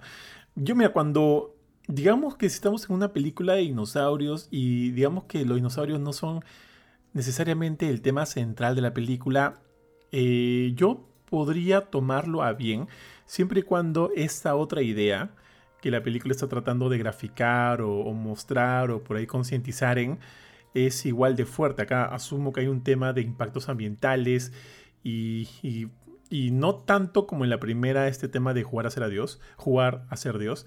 Pero, pero sí, igual que tú, yo siento que acá los dinosaurios eh, son totalmente cosméticos. Eh, pero por ejemplo, cuando estoy viendo una película de zombies, tú sabes que me gustan los zombies. de Romero. Eh, la película, si bien hay zombies, nunca, nunca se trata de los zombies. Nunca se trata de los zombies porque hay muchas otras temáticas que suceden dentro de la película que son el, tema central. Siempre, son el tema central. Y siento que lo manejan tan bien que este, los zombies son accesorios, pero ayudan a que todo lo otro eh, se sienta incluso mucho más fuerte. Entonces, esa es la función. Acá estamos en una situación similar en la cual es los dinosaurios, digamos que no son el plato favorito. O sea, los vamos a ver, sí, bravazo y lo que quieras, pero no es el plato fuerte de la temática. El problema aquí que es que yo siento que el plato fuerte del tema, de este, esto del de los desastres ambientales que se pueden formar a raíz de las cosas que hacemos los humanos. Eh, siento que no está del todo bien tratado, Lucina. No sé, me da esa sensación, porque el plan es. El plan es bien idiota. el plan es bien idiota. Este. Y ah, que eh, forjado en base a un villano que también ya lo dijimos es un payaso. Y en medio de este, de este problema, bueno, pues llegan estos dos viejitos Alan Grant y Eddie Sadler a, salvar el mundo y para salvarlo hacen la de Jesse James, se visten ¿no? de, de, científicos y entran al laboratorio de los, de los insectos estos, de las langostas, con la mayor facilidad del mundo. Bueno, luego sabemos que evidentemente Ramsey, este, el ayudante de Malcolm, los está, los está guiando, los está ayudando así caletamente. Pero igual, me parece muy fácil, me parece muy ganado, me parece un episodio, tío, de, de Pokémon en la cual este Jesse y James este, tratan de hacer algo, ¿no? Eso. O sea, yo sentí que le faltó simplemente ponerse el bigotito así en, la cara, los bigotes, para que nadie los reconozca. Entonces, ese es mi, un poco mi tema, de que siento que, que, el, punto fuerte de la película, dejando de lado los dinosaurios, no ha sido bien tratado. Y, como eso pasa eso, vemos a un Alan Grant medio tonto, o sea, medio, medio, medio inútil, porque es innecesario en la película, como te digo, me parece totalmente innecesario. Pero este, pero bueno, eso es, eso es lo que es lo que sucede dentro. En todo caso, y creo que eso también lo comentamos en algún momento, yo me hubiera gustado que la película se centrara en otras cosas. Pero bueno, eso ya fácil lo hablamos para el final. Este, no sé si tú quieres comentar algo al respecto o antes de pasar a los protagónicos ya de esta nueva trilogía. Eh, no, no, o sea, de hecho creo que me adelanté un poquito al, tema de cuál era mi, mi principal queja, que era justamente el, la acceso, como se, el hecho de que los dinosaurios son sumamente accesorios, son secundarios en esto y, y eso creo que pierde un poco el encanto de, o sea, está en el nombre, ¿no? Jurassic Park y sí, sé que son langostas prehistóricas y técnicamente entran en el asunto, pero, pucha, ahí me hubiera gustado más que, que hubieran centrado la, la trama otra vez en los dinosaurios y no... Es más, o sea, creo que te dije apenas terminar la película me hubiera gustado mucho que esta película hubiera seguido con la idea de dinosaurios entre nosotros. Que de hecho es con lo que empieza. El, intro de la película es. Mira este, el caos que están causando los dinosaurios, mira la opinión de la gente, hay gente que quiere que los maten, hay gente que quiere que los manden a un, refugio, gente que quiere que los dejen en paz. Eh, ves este. Eh, creo que teranodones haciendo pues sus nidos en antenas de comunicación. No me acuerdo si era la, la Torre Eiffel, no estoy seguro. Ahorita no me acuerdo bien. Eh, o los compis pues atacando gente en la playa, cosas así.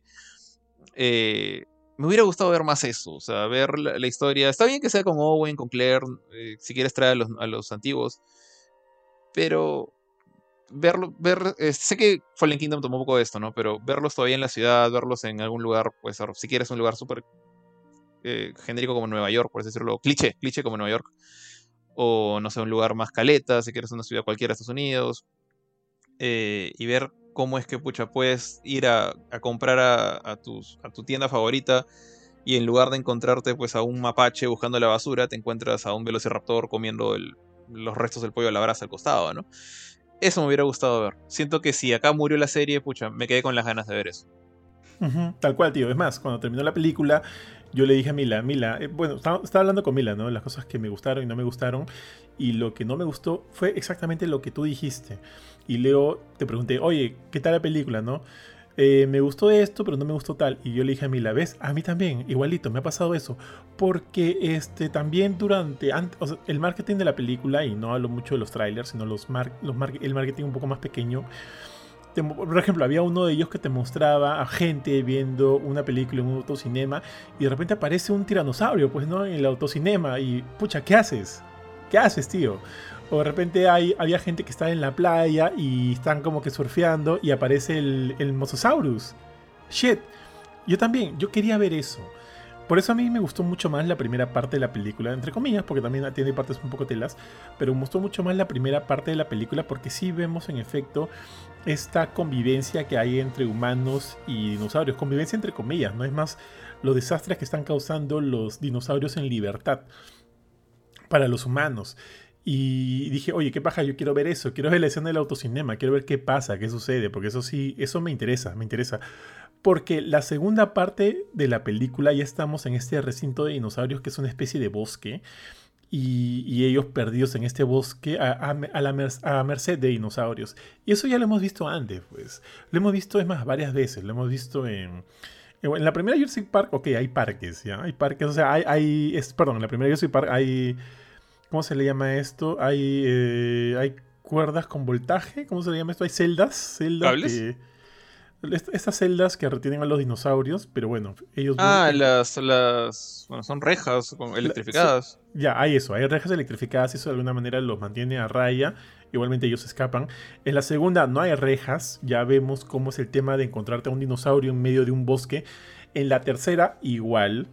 En Jurassic World, sí me parece un poco más paja, porque es como que otra vez el parque que se ha salido de control y vemos cómo los dinosaurios toman este... El, aprovechan el pánico, tío, y se, y se, apropian del parque. En Fallen Kingdom tenemos, por lo menos la primera parte de la película, a los protagónicos dentro de este bosque lleno de dinosaurios. Y ahorita, esta segunda parte de la película, regresamos, como te dije, a este recinto lleno de dinosaurios y ellos perdidos en medio. Entonces, eso, esa película ya la he visto, pues, ¿no? Ya la he visto, tío. Y no era lo que a mí me interesaba ver. Yo fui a ver la película con la intención de ver cómo esta este, convivencia eh, forzada se da a través, a través del, bueno, a través de los, de los dos horas y media que dura la película, porque eso era lo que quería ver. Como tú lo dijiste, ¿no? ¿Qué pasa si salgo de mi casa y veo un par de compis comiéndose la basura? O si este, estoy manejando, veo que hay tráfico y es porque un ya pues un triceratops se echó a dormir, pues, ¿no? En medio de la, en medio de la, de la ruta. Y, que es algo que pasa en, la primera parte de la película, ¿te acuerdas? Cuando están transportando estas estos leños, estas maderas, vemos que ahí hay un este. ¿Qué, qué, No era un brachiosaurio, ¿no? Bueno, no sé, no, no sé qué dinosaurio era. Uh, era más como un diplodocus, no estoy seguro que sí era exactamente un diplodocus. Estaba ahí y, y ellos como que. Eh, parece que saben cómo hacer que se mueva porque hacen que se mueva y, quede libre, pues no el camino. Y me, y gustaba ver esas cosas. O al inicio, cuando vemos a Owen, y ahora sí hablamos de, los tres protagónicos principales, a Owen la primera vez que lo vemos está este, con otras personas más. Eh, cazando un dinosaurio para ayudarlo y llevarlo a un recinto que no está ahí cerca a los humanos. Este, eh, eso me gustó, me o sea, perdón, eso me gustó mucho de ver, me gustó mucho de ver y quería que la película se, enfocara más en eso, pero luego pues se toma, toma esta, este tema de la chivola y la capturan y se la llevan por el mundo y la, la, llevan a este, a este recinto y ahí ya para mí la película cae un poco. Y ojo, que me gustaron las escenas en Italia, me parecieron chéveres cuando llegan a este este lugar donde comercializan con los dinosaurios y vemos que algunos se liberan. Y, ¿qué, dinosaurios eran estos? ¿Eran Albertosaurus? Los que se liberan en la Plaza de Italia y comienzan ahí a hacer algunos destrozos mientras los... Ah, estoy pensando, creo que ya, los, que están en, este ring de combate ilegal, creo que era un alosaurio y un carnotaurus. Ahí, sí creo que era un carnotaurus, tenía sus, sus cachitos y el otro creo que era un alosaurio. Ya, eso, de esas cosas sí me gustaron. Por ejemplo, esa escena de persecución a mí sí me pareció bien chévere cuando mandan a los raptores a, cazar a, Claire, a, Owen. Y hay esta escena de persecución por la calle en el carro con, con dos raptores atrás de ti. Me pareció bien, bien paja. Y, no, y como que toda esa secuencia no terminó hasta que Owen llega en su moto al, avión que ya está despegando. Y recién ahí como que puedes respirar. Esa escena me pareció chévere. De hecho, sí, fue, fue una de mis favoritas. Eh, me, me, gustó, de hecho, me sorprendió lo mucho que duró que prácticamente empieza desde que ellos llegan pues a, este ring de combate ilegal. Y bueno, prácticamente de ahí se separan ¿no? cada uno. Owen por un lado, este, no me acuerdo, ahorita no me acuerdo exactamente qué fue lo que desató todo el caos. Me acuerdo que Claire se fue a hablar con Kayla en el, en el, o sea, primero se fue al baño, ella se encontró con Kayla ahí, y de ahí la corretea, la corretea como diciendo, ayúdame, ayúdame, ayúdame, ayúdame, ayúdame. Y Owen se va por otro lado. Y algo ocurre en ese momento, creo que es cuando ven al, al tipo, ¿no? Al, ya no me acuerdo cómo se llamaba el, el, traficante de gente, el, el, pata este, el inglés. Eh, y ahí es cuando se arma el desmadre, ¿no? Que ya empiezan a, liberar los dinosaurios, a soltarse todo, y luego eventualmente pues, se hace la persecución en moto. Pero esa escena, o sea, no es tan fácil como agarrar y decir es la escena de persecución, porque tiene varias partes. O sea, tiene el comienzo, el, la pequeña persecución a pie, el, el combate a, mano entre, entre Owen y el, y el patita este, se sueltan los dinosaurios, se comen al malo, se comen a bastante gente en la plaza de Italia. Creo que el alosaurio se come a un, inocente que estaba ahí, lo ves como está que se lo mastica. Y, y, en esta película muy poca gente muere vía dinosaurio. O sea, comparado con la primera Jurassic Park, hay muy pocas muertes. Y este, ver, ver como que a un carnívoro desayunarse a, una persona ya era. O sea, te hace acordar, ¿no? Por si acaso estos patas no son peluchitos, ¿no? Eh, de esos, después, bueno, se, se termina decantando en la llegada de los aliados de Owen, o sea, ¿no? que son estos policías encubiertos que están tratando pues de detener el tráfico de los dinosaurios, sueltan a los Atrociraptors, hacen el, la jugada hasta con el láser que deja marcada a la gente. Ahí, este, la chica esta, la, traficante, la rubia, me pareció más malévola que el, que el Tim Cook, que, es el villano de la película. Se veía más varaz, por lo menos. Sí, me he olvidado por completo su nombre, porque lo, lo dicen varias veces. Eh, y bueno, al final la capturan, ¿no? La chica, pero la chica pues suelta a sus dinosaurios, se le suelta uno encima a Owen, dos a Owen, después toda la persecución, qué, qué, bravos los dos Raptors para aguantar, ¿ah? porque los han atropellado, se han tropezado, se han golpeado, les han metido un tubo en la cabeza, no, no otra vez en la cabeza, pero se han golpeado con un tubo, han, dado una voltereta para atrás. Eh, uno creo que quedó noqueado ahí, el, de Claire, que parecía Claire. Los otros dos han durado hasta la pista de aterrizaje cuando, cuando Owen se sube a la misión imposible en el, en el avión, el avión de Kyla por, por, la parte de la carga con la moto. Y el dinosaurio incluso saltó al, avión, el maldito Raptor, y se cae pues de cuántos 40 metros desde el cielo al, mar, ¿no? Asumo que se salvó ese Raptor, pero pero recio, recio los dos, han, aguantaron bastante. Creo que fueron unos 10 minutos a 15 minutos de acción, no, más de 15 minutos, acción pura así sin parar. Me pareció bien chévere. Montón de presupuesto metido ahí también, ¿ah? Muy, muy buena. Oye, todo esto, ¿todos los raptores nadan, sabes? ¿O no? No sé, no sé, pero no tienen por qué no nadar, o sea, los... O sea, ya, a un, T-Rex podría no nadar porque solo tiene patas traseras básicamente y por ella, pero un Raptor creo que está bastante balanceadito como para poder nadar, ¿ah? Así como mm. este Pyroraptor, ¿no? Que, que vimos nadar. Ok, ok, ok. No tengo, no tengo pruebas ni, ni dudas, la verdad que. solamente asumo por su forma física que deberían poder nadar.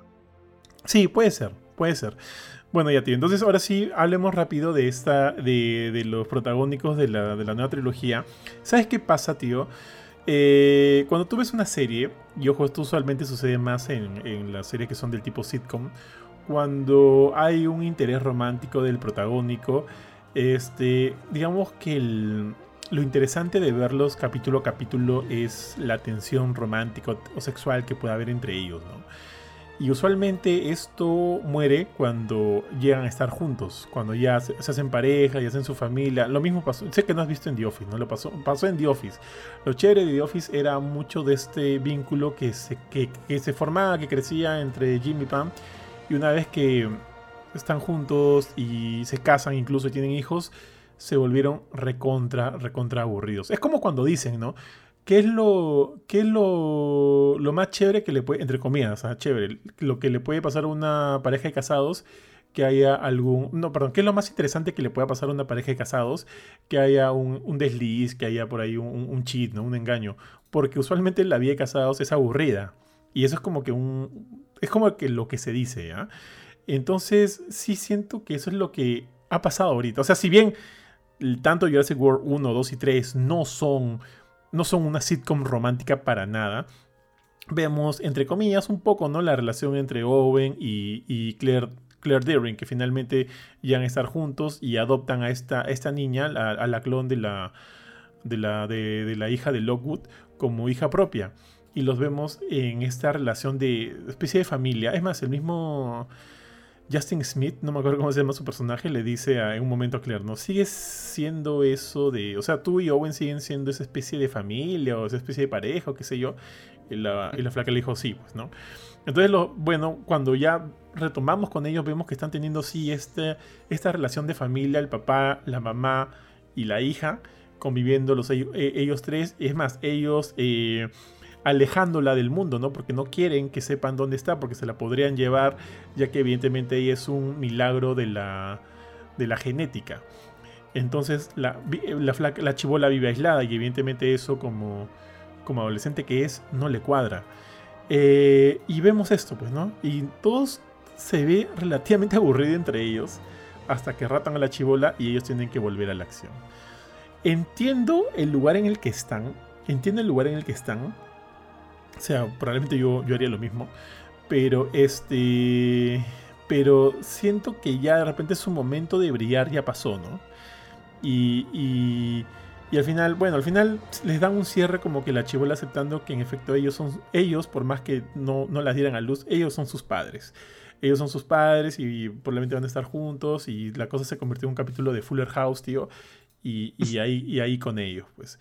Entonces siento que no le aportan tanto a la trama, sinceramente, o, de repente no le aportan lo más interesante a la trama. O sea, para mí lo más interesante ha sido lo que pasó finalmente en Biosyn con, con, el, trío original, ya que siento que la parte de la historia de, de este nuevo trío, bueno, de estos nuevos protagonistas me parece hasta un poquito aburrida. Mm, o sea, en el caso de estos tres, lo, el, chongo para mí es justamente el tema de, la pareja y el tema de, de querer rescatar a la hija, ¿no? O sea, el, vínculo que tienen con, ella y, en parte también el, tema de, la, de esta amistad que tiene Owen con, con Blue, que bueno, que ahora acá casi no se ve, ¿no? Comparado con las películas anteriores. Eh, ese es el, el, chongo, más que nada, porque realmente ellos, o sea, ellos no van como Ellie, como Alan, y bueno, iban a, a derrocar o destruir o desmantelar, es el desmantelar Biosyn o demostrar su, corrupción interna. Ellos quieren recuperar a su hija, nada más. Y si en el proceso se van a bajar a Biosyn porque son unos corruptos, bueno, ya será, pero ese no es su objetivo. Entonces, eh, eso los hace un poquito más, no sé si decir básicos o más simples, su objetivo es más simplón. Eh, y están ahí más que nada, yo creo, y, y, lo cumplen esto, o sea, para las escenas de acción. O sea, justamente ah, estábamos hablando hace un rato de la escena de, de la moto y los, y los raptors persiguiéndolos. O sea, no podrías poner a, pues, a Alan Grant manejando esa moto a full velocidad con dos raptors eh, encima, ¿no? O sea, y están ahí para pero, eso. Pero ya, ya anunciaron la nueva Indiana Jones, tío. ¿Qué va a hacer mi, mi tío Harrison Ford? Lo van a hacer correr. No sé qué van a hacer ahí. O sea, full, full doble de acción, cámara siempre desde la espalda del personaje. no se me ocurre otra porque. Ah, Ford ya lo vimos en, episodio 7. Ya lo vimos, está, está viejo, está cansado, está harto de repente de estas películas, no estoy seguro, pero ya no, no se le veía tan encantado como, no sé, pues Hamill en, frente a los fans de Star Wars, ¿no? O sea, el, pata siempre ha sido otro, otro estilo de actor.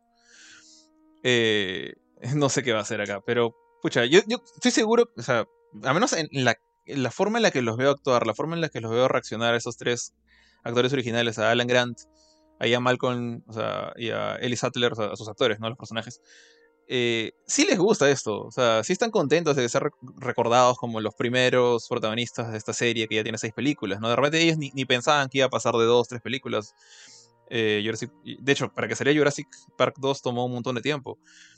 Entonces sí se les ve contentos, pero ya pues no los vas a hacer hacer eso, no los vas a hacer lo que puede hacer ahorita este, este Star Lord, se me escapó el nombre, Chris Pratt. Entonces yo creo que mm, o sea, Pratt tenía que estar ahí porque bueno, él él y Claire son como que los protagonistas de esta nueva trilogía, pero acá su influencia en el plot es, bien secundaria. Están ahí solamente para las escenas de acción y hasta Macy tiene, o sea, su hija adoptiva tiene más, más importancia en el, en el plot. Y creo que por eso es que la, la, utilizan como el nexo entre los dos equipos, ¿no? Entre el equipo de los viejos y los nuevos, ella es la que está al medio. Eh, entonces, no sé, pues el tema es si me gustaron o no sus actuaciones de los dos. Me gustó, me parece. Sí me gustaron, o sea, particularmente Owen me parece chévere. Eh, Claire también, pero Claire, Claire pucha, me, me parece curioso la evolución de su personaje, o sea, y me llamó la atención esto desde la primera escena en la que se le ve rescatando a este Triceratops chiquito en, en este sitio de contrabando.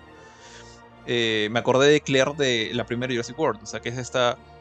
Tú le ves el personaje de Claire, eh, es la oficinista mala de, que, que, solamente piensa en trabajo, trabajo, trabajo y obviamente no le importa que su trabajo sea tan... que no sea del todo bueno o bonito, mientras la, le dé el éxito que necesita porque es, es una mujer de negocios y punto que yo pensé, yo pensaba que Claire se le iba a comer, o sea, en esa película, pensé que iba a morir. es el, es la, la, la, bitchy Karen de la película.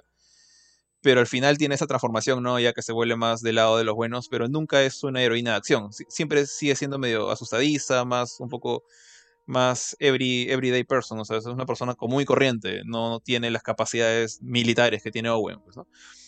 Y acá se ve más esto como una, una mamá que acaban de soltar a la mitad de la selva y, va, a hacer lo que sea para salvar a su hija, pero no está equipada para hacerlo. Me pareció chistoso su, su, personaje, pero, pero el que siento que más cumplió con la cuota de acción fue Owen acá. O Chris Pratt. Oye, tío, creo que has dicho algo muy, muy cierto. ¿eh? Eh, la evolución verdadera se ve tal cual como lo dice Sinclair. Sí, pues acá en la primera, como dices, es, es la esta fría, contra fría, que como que parece no tiene un, un, vínculo o relación con sus sobrinos que la van a visitar. Es más, cuando en la primera vez y viene el chibolito y la abraza, ella no sabe cómo reaccionar, ¿no? O sea, cuando la abraza, tía Claire, no te veo hace tiempo, va y la abraza. Ella como que, no me acuerdo si le da palmaditas en la espalda, pero no es como que le devuelve el abrazo feliz, porque no es esa persona cariñosa, ¿no?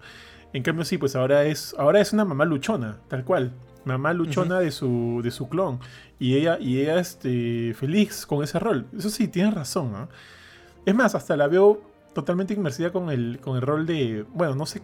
No sé, bueno, no sé. O sea, llega a mearse porque llega Chris Pratt de la chamba. Va, lo recibe, lo, lo, lo besa, lo abraza. Sí. Y como que hacen un chongo de, de, de, papá y mamá, ¿no? No sé. Sí, la hija bueno. como que. Ah, que, o sea, la, la, típica adolescente, ¿no? Están besando a mis papás acostado, no lo sé. Sí, sí, tal cual. Y sí, creo que sí, ahí sí hay un, una evolución relativamente chévere, pero que fácil no lo siento tanto en, en Chris. Creo que Chris Pratt siempre ha, seguido así en la misma onda. Oye, una consulta, sí. no sé si tú los, tú los, los sepas o no. Eh, ¿Qué onda con Chris Pratt? Porque estaba leyendo mucha, que mucha gente ha querido cancelarlo y es más, han querido hacer boicot a esta película por Chris Pratt. ¿Qué ha hecho el men, sabes? No, no estoy del, así del todo enterado, pero creo que creo que tuvo lo que ver con. O sea, el pata es. Tengo entendido, y no, no lo conozco, obviamente. No estoy tan metido en, la, en los chismes de la farándula como, como de repente otras personas podrían estarlo. Eh, pero tengo entendido que el pata es bien religioso. Pero religioso, pues, de una de estas iglesias que son un poco más, digamos, tirado a la antigua. En el sentido de que son un poco más machistas, un poco más la mujer en la cocina, el hombre en el trabajo. Ese, ese estilo de cosas que ya deberían pasar de moda que, tú sabes que hay muchas iglesias que siguen manteniendo esa idea. Creo que él es miembro de una de esas. Entonces el, el pata como que en algún momento compartió un comentario así medio, digamos, machista de, algo, y honestamente no me acuerdo de qué. Y como que la gente se le fue encima. Y, y, creo que la respuesta del pata fue como que un yo me crié así, yo he nacido en familia católica, sigo siendo parte de una familia católica. Y, y, o sea, esta es la manera en la que pienso, sorry, no quería ofender a nadie, ¿no? Pero obviamente la gente se le fue encima porque no era tan liberal su manera de pensar, por así decirlo. Eh, ah, okay, y okay. creo que fue por eso. No es que haya hecho un crimen, no es que, que esté metido en un juicio, hasta donde sé, por lo menos. Ah, ok, ok, porque sí había leído por, muchas, por muchos lados que lo querían cancelar y, en verdad, en verdad, todavía no sabía por qué o, o qué había hecho o qué no había hecho o qué le habían encontrado. Pero yo asumí que, fijo como es ahora, ¿no? Algo había dicho que, que este que por ahí ofendió gente. No, no, no, claro, ofendió a gente, no le gustó no le gustó ir a muchas personas y bueno, en fin. Sí, es el equivalente, Pero... como por ejemplo, ahorita que está todo este tema del, del, aborto, ¿no? Es como si imagínate que este pata. No, no recuerdo cuál fue el tema que dijo el, el, tipo. Pero imagínate que ahorita él agarrar y saliera a decir, no, yo estoy en contra del aborto porque el, los fetos son vida y, y, soy pro vida, digamos. Por así decirlo, ¿ya? Obviamente, lo van o sea, la gente, la, la, la, gente que está más metida en, el, en, ese tema y sabe que, bueno, está, está en contra de ese tipo de, esa forma de pensar, eh, yo, yo, me incluyo de hecho entre, la gente que está en contra de ese tipo de, pensamiento, pero no, no siento que sea una razón suficiente como para decir, bueno, no voy a ver nada de lo que este patazo. O sea, no es un nazi, no ha matado gente, no es un pedófilo, no, no ha hecho nada así criminalmente eh, punible o, que se le pueda castigar por. Eh, entonces, siento que es una reacción un poco exagerada, pero sí entiendo, es, tampoco, ni siquiera es algo racista, ¿no? Es un poco un tema, como él mismo dijo, ¿no? es, la forma en la que me criaron a mí y sorry, yo pienso así. Y, o sea, ¿cuántos de nuestros papás, abuelos piensan así? No por eso no los vamos a cancelar a, cualquier actor viejito, ¿no? Él no es viejito, pero tiene ese pensamiento un poco más tradicional. Entonces, yo creo que fue más por eso, o sea, más una reacción un poquito, quizás exagerada, pero es, es, es, es, el tema que yo, que, yo tengo, que yo conozco hasta el momento. No sé si ha hecho algo más. Creo que no. Porque siguen Guardianes de la Galaxia, ¿no? Siguen varias cosas. Sí, sí. Ah, ok, ok, tío, ya. Más o menos me, la dejas clara. Bueno, tío. Creo que con esto ya hemos tocado relativamente todos los puntos importantes de la película. No sé si quede ahí alguno más por, por explorar. ¿Qué te parece si me das tu, tu nota? Tu nota para la película. A ver. Eh, considerando que, como dije, me gustó. Me han gustado. la parte de, de, CGI, la tecnología, digamos, la, la parte visual. Se ve bien chévere. Sí creo, o sea, me pareció notar cuando habían algunos dinosaurios animatronics y otros que no, porque habían unos que sí estaban más tiesitos que otros, pero todos se vieron, creo que en general, bastante bien. Eh, la historia al final sigue siendo una cosa para impulsar la acción y eh, me escapó el dinosaurio. Y de hecho, siento es más, creo que le faltó un poquito más de intervención de los dinosaurios. Ahora, para mi gusto, sí hubiera preferido que se hubieran ido por otro camino hubiera preferido que se concentraran nuevamente en los dinosaurios y no en benditas langostas o insectos prehistóricos. Siento ahí que se perdió un poquito la esencia del asunto. Y esa es mi principal queja. Y por eso es que creo yo le pondría pues sus 7.5 a lo mucho a la película. De hecho, mira, luego de verla, me acuerdo que comenté, eh, comenté en el grupo de, de Telegram que tenemos con los chicos este, que les dije que justo había salido y de la ver la película y que si bien no pensaba que era una mala película, no salí del todo satisfecho. No salí con la alegría con la que salí de Jurassic Es más, salí un poquito con la, con la misma entre decepción y, y whatsoever, ¿no? De, de Fallen Kingdom. Pero con un segundo visionado, o sea, eso, ojo, eso es en base a la primera vez que la vi. La segunda, que la, vi, la segunda vez que la vi ya la disfruté un poquito más. Si bien no es un cambio rotundo de, de, idea, si bien al inicio yo le daba un 7, ahora tranquilamente le doy un 7.5. Creo que los puntos que, bueno, que, no nos han gustado son muy similares. Tío, a mí me hubiera encantado que también, igual que tú, se vayan por otro camino.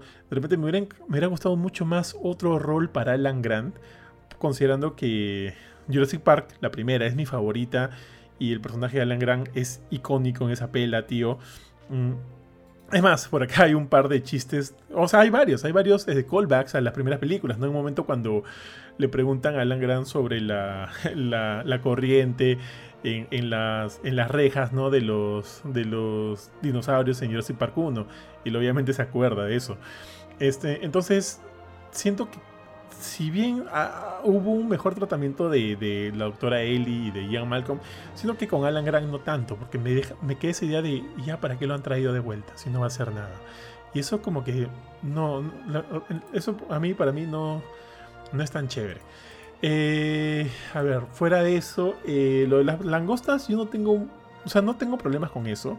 No tengo problema con los que dinosaurios sean, los dinosaurios sean un accesorio, siempre y cuando la película me cuente una buena historia, ¿no? Una buena historia con dinosaurios. Eso está bien, eso está bien. Como, como, como los ejemplos que te dije de las películas de zombies de Romero, que me parecen muy buenas. Los zombies son accesorios, sí, son chéveres también, pero la temática de la película es otra muy distinta, que es una puede, que puede llegar a ser una temática fuerte, imponente. Acá no se da eso. Yo siento que no. Entonces, este, si bien, la, como te digo, también la disfruté un poco más en ese segundo visionado, no le doy más que un 7.5. Creo que 7.5 es lo justo, me parece mejor que Fallen Kingdom, sí, definitivamente, pero no me transmite la misma vibra o la misma este, eh, alegría con la que sentí luego de ver la primera Jurassic World. ¿no? Después de tantos años volver a ver los dinosaurios, creo que Jurassic World fue genial. Acá siento que no tanto. Y de repente puede ser por lo que tú has dicho, ¿no? Se perdió un poquito el camino, un poquito la idea, un poco el sentido de tener una película de dinosaurios. Probablemente sí. Pero bueno. En todo caso, sí sé que la franquicia sigue fuerte porque no, no estoy viendo eh, Campamento Cretácico, creo que se llama, la serie animada de Netflix que se basa en la franquicia Jurassic Park. no la estoy Campo viendo. Cretácico, sí. Campo Cretácico. Pero eh, me han dicho que es muy, muy buena. Entonces me gustaría verla. Quisiera ver un poquito, un poquito de eso. También sé que dudo mucho de que este sea el final, final de la franquicia. Probablemente sea el, el- ya la despedida de, de los personajes, tanto de la trilogía original como la, los protagónicos de esta nueva trilogía. Asumo que no los volveremos a ver hasta mucho tiempo, de repente mucho tiempo después. Pero sí me deja la idea de que la franquicia puede continuar. Y si continúa, ahora sí me gustaría que de repente puedan este, tomar ese tema que no vimos, ¿no? Y que queríamos verlo. El tema de la, de la convivencia o, o de lo- los problemas que surgen de tener dinosaurios viviendo acá a, a dos cuadras de tu casa. También, por ejemplo, tío, ¿te acuerdas en una de las escenas finales cuando Alan Grant está con Ellie y ven a una niña con... Creo que era un compi, o no me acuerdo qué dinosaurio era, era como que le estaba haciendo cariño, ¿no? Cariño, así. No era un yo. No era un compi porque tenía pelito. Pero era un baby carnívoro. Ya, yo, yo no sé cómo va a ser eso cuando ese raptor crezca, ¿no? Entonces, eso es lo que me gustaría ver. Eso es lo que me gustaría ver. Ahorita me están mostrando, como entre comillas, lo más bonito, pero hay, hay mucho ahí que se puede tocar. Y eso era lo que quería ver de esta película. Pero, en fin, en fin. Eh, sí, tío, me quedo con su 7.5 y ya estamos, ya. Con eso me quedo. Tío, rapidito nomás, ¿ya viste Obi-Wan Kenobi todavía? Sí, sí, también. Yo vi los dos capítulos. Los dos primeros. Ay, ¿qué te parecieron, ah?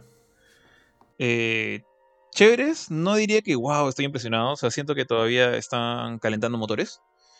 Eh, me gustó lo que vi mm, en particular. Creo que ahí escucho gente que me decía que el episodio 2 era mejor que el 1, pero yo creo que pienso al revés.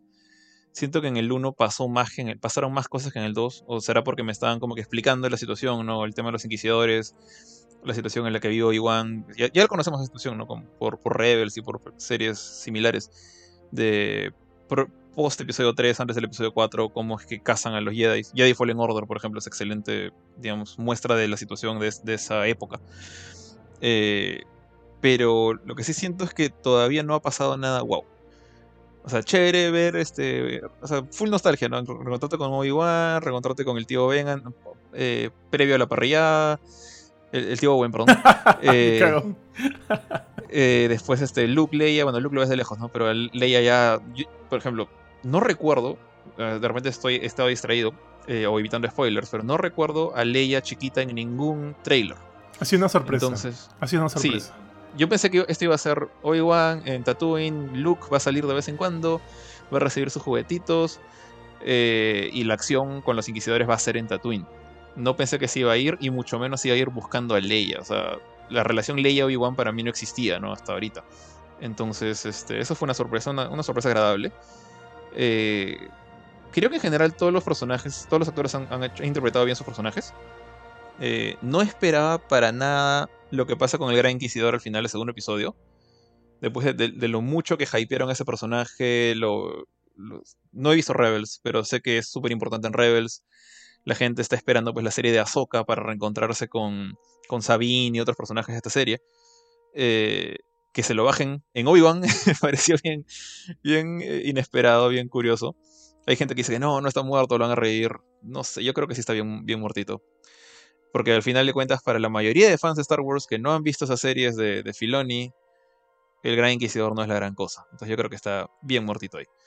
Eh, pero todavía, por ejemplo, no esperaba que hicieran esto algo tan importante, pero siento que están aguantándose al momento en el cual Obi-Wan por fin va a prender su sable. Pues se lo, han, se lo han quitado, lo ha recuperado, lo ha agarrado, lo ha mirado, lo hemos visto. Es más, se ve que en la cajita del desierto tenía su sable y el de Anakin. Tenían los dos sables ahí juntitos. Y no sé si está llevando los dos con él o solamente el suyo. Pero hasta el momento no lo ha aprendido. A pesar de que la, la tercera hermana, la third sister creo que es, o second sister, no me acuerdo, Reba, Second, second. lo amenazó con su, con su sable, ¿no? Y todo.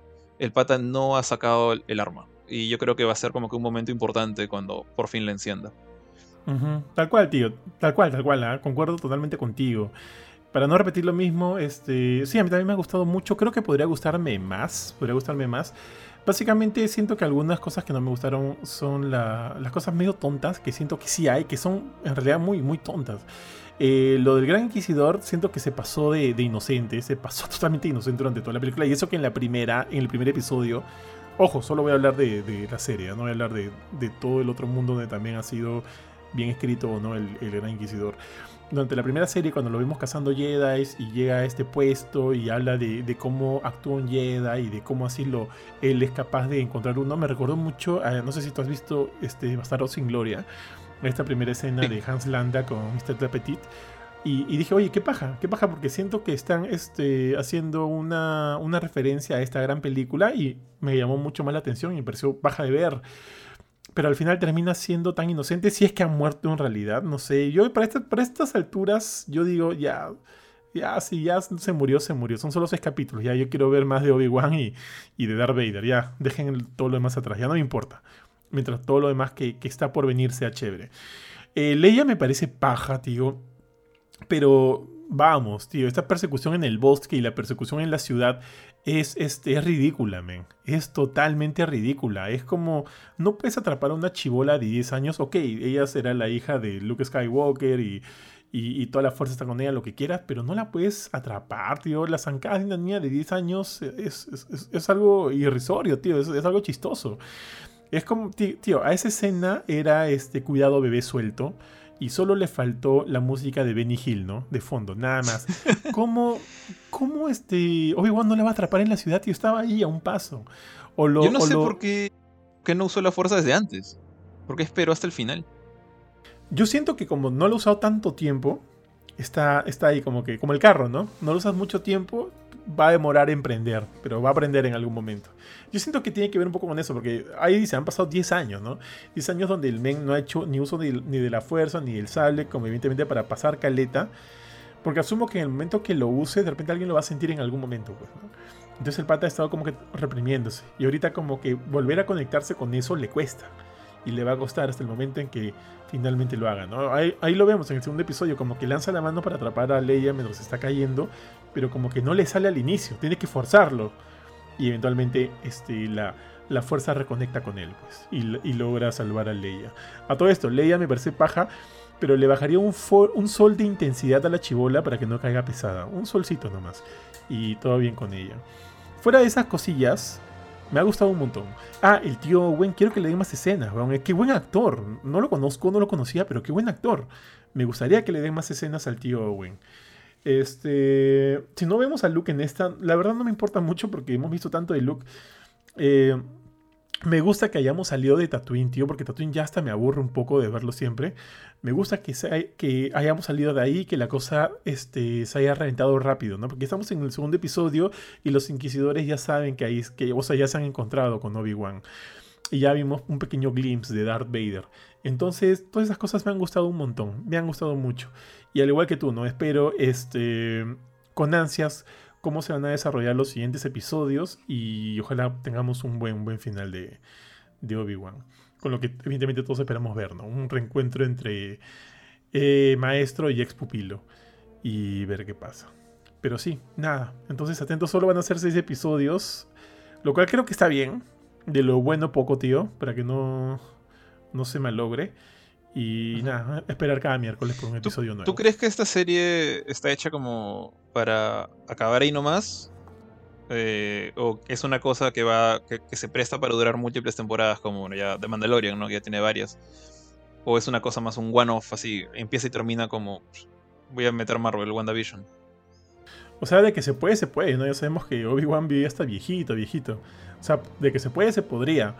Pero yo siento que el personaje de eh, Obi-Wan es tan tan mítico, tan épico, que, que ah, ojo, a mí, mm, o sea, desde hace años quería saber qué, quería ver qué había pasado en este lapso de tiempo, ¿no?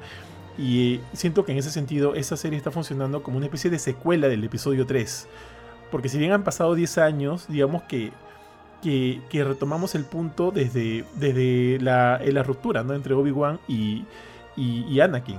Entonces eso es lo que estamos viendo. Estamos viendo una especie de, de ok, ya pasó todo esto. Eh, no, no es, una, no es una manera de desenlace, pero es una especie de continuación. eh, y, ver cómo la serie se va construyendo desde aquí. Entonces, en base a eso, no sé si va a funcionar como una segunda, tercera, cuarta temporada, pero me gusta la idea de que sea una serie limitada, de que cada segundo de estos seis episodios los vamos a... porque sabemos que eso es todo lo que vamos a tener.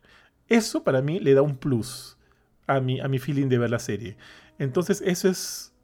Yo estaría tranquilo con que sea una serie limitada y creo que por la por la importancia del personaje y, también lo caro que debe cobrar este, este mi, tío Ivan McGregor, con lo caro que debe costar Ivan McGregor y también con lo, con lo ocupada que debe ser su agenda, dudo mucho que, tenga tanto tiempo para estar metido en segundas, terceras, cuartas temporadas de una serie. Si Obi-Wan acaba, o sea, empieza y acaba con esta, con esta serie limitada, yo me veo más que satisfecho. Espero, ojalá. Sí, sí. O de repente de acá a 10 años más hagan una nueva, ¿no? Cuando ya esté inclusive más tío. Porque yo siento que esta serie ha esperado a que Ivan McGregor esté más viejo. Esté más viejo. Porque, la serie ha esperado. E, entre comillas, ¿no? O sea, la serie se, ha esperado, se ha esperado, porque es orgánico que lo veamos a Ivan McGregor más viejo retomando este papel. Este, no solo retomándolo, ¿no? También este. Eh, repensando mucho nuestra idea de, este Obi-Wan, porque es otro, no es el mismo que conocemos, no, es el Hello there, ¿no? No es ese, es otro, tío. Es un personaje roto, es un personaje este, aislado, es un personaje que sabe que ha perdido, que sabe que ha sido vencido y que lo único que puede hacer ahorita él para seguir contribuyendo con este mundo es ver que, que, perdón, que Luke esté bien. Él no va a hacer nada más, eh, su historia ya acabó, ¿no? Entonces eso me gusta. Eso me gusta porque este, Iwan McGregor tiene que reconstruir nuevamente el personaje, tiene que construir nuevamente el personaje, porque es alguien totalmente distinto. Y eso me gusta. Como te digo, de repente acá 10 años, 20 años más, cuando Iwan McGregor esté más viejo, de repente tener otro, otro especial, porque para mí estos son como que series especiales, otra, otro especial en base a Obi-Wan Kenobi, quién sabe. Si es que la, si es que la historia es lo suficientemente interesante para retomar el papel, ¿no? Porque sí siento que es un personaje importante y que debería quedar ahí, sí. Es como, como lo que te dije hace poquito, ¿no? De lo poquito, de lo bueno poco. Y ya. Y eso, tío. Y eso, y eso. Este, ojalá, ojalá sea bueno. Se vienen varias cosas más. Se viene la serie de Miss Marvel. Este, Better Call Saul regresa. Oye, ¿ya te pusiste al día o todavía? No, sigo, el, en, el, episodio 4 que te dije. Me faltan. Nos falta 3, ¿no? ¿Son 7? Sí, son siete. Métele, tío, métele porque no decepciona. Con Mila ya estamos a punto de terminar la segunda temporada. Ahorita arrancamos la tercera. O sea, yo ya la he visto. Estoy volviéndolo a ver con ella, ¿no? Para que ella llegue a la parte 2 de la última temporada de Better Call Saul y conozcamos ya el desenlace de la historia. Entonces, nada, Jorge, creo que ya nos vamos. Bueno, eh, entonces, nada, eh, ha sido chévere conversar de esta película que lo bueno es que la hemos visto recientemente de hecho, estamos hablando de esto. No sé cuándo vas a soltar esto, pero lo estamos conversando incluso antes del estreno oficial de la, película, en este momento, mientras grabamos este audio. Eh, así que, nada, la verdad, ¿qué me queda? Pues, ¿Recomendar la película? Sí, la recomendaría. No esperen la mejor Jurassic Park de toda la historia, al menos desde mi punto de vista no lo es. es, inferior a, a, la primera Jurassic World, es obviamente inferior a Jurassic Park pero no es mala. O sea, me parece interesante, es, bonita en el sentido de nostalgia, al menos de personajes humanos. Eh, como dije, me hubiera gustado que los dinosaurios tuvieran un poquito más de valor frente a la trama central y quizás con esto hubiéramos visto un poquito más de la, de la T-Rex, un poquito más de del mismo giganotosaurio, que el pobre no, no, no pintó ni en su propia película. Este, pero en general está muy bien hecha. La, escena esta de la persecución que discutimos tanto rato, la de Owen y los Atrociraptors, es bien chévere. De hecho, creo que si, si recomiendas la, la, sala 4D ha sido por esa escena, me, imagino, en gran, en gran medida. Buena, buena. Entonces, este. Nada, si quieren ver una película chévere de, de, la saga, denle adelante, no, no tengan miedo no esperen pues, la próxima ganadora del Oscar o próximo, la próxima revolución de la ciencia ficción, pero es, se defiende bastante bien la película. De acuerdo. Igual, este, nada, recuerden que siempre pueden encontrar todos los episodios en nuestra cuenta oficial de Spotify. Nos encuentran como Gamecore Podcast. Ahí están los ala filme, los noticias y review. Y pronto, pronto estrenamos el nuevo programa de nuestros ya temáticos lifestyles, que hace tiempo se, se esperan venir. Ya hemos preparado varios temas, así que pronto sale. Eh, recuerden también siempre ingresar a www.gamecore.com porque estamos súper actualizados con las noticias, los reviews, reviews de juegos, reviews de tecnología. Todo vas a, o vas a encontrar de todo ahí. Y también seguirnos en nuestras otras eh, redes sociales, ya sea Instagram y TikTok. Estamos subiendo varios videitos.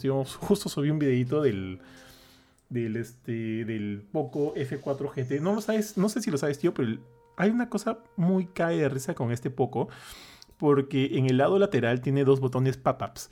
Uno el, o sea, eh, ah, en la parte superior y otro en el inferior. ¿Qué pasa? Tú deslizas un botoncito y de la nada se abre un botón extra. Entonces tienes dos botones extras que los puedes utilizar ya sea para shortcuts o para jugar eh, juegos móviles. Y ponte, para jugar tipo Call of Duty me parece vital porque yo no soy eh, muy fan de estar apretando este, los botones acá en la pantalla.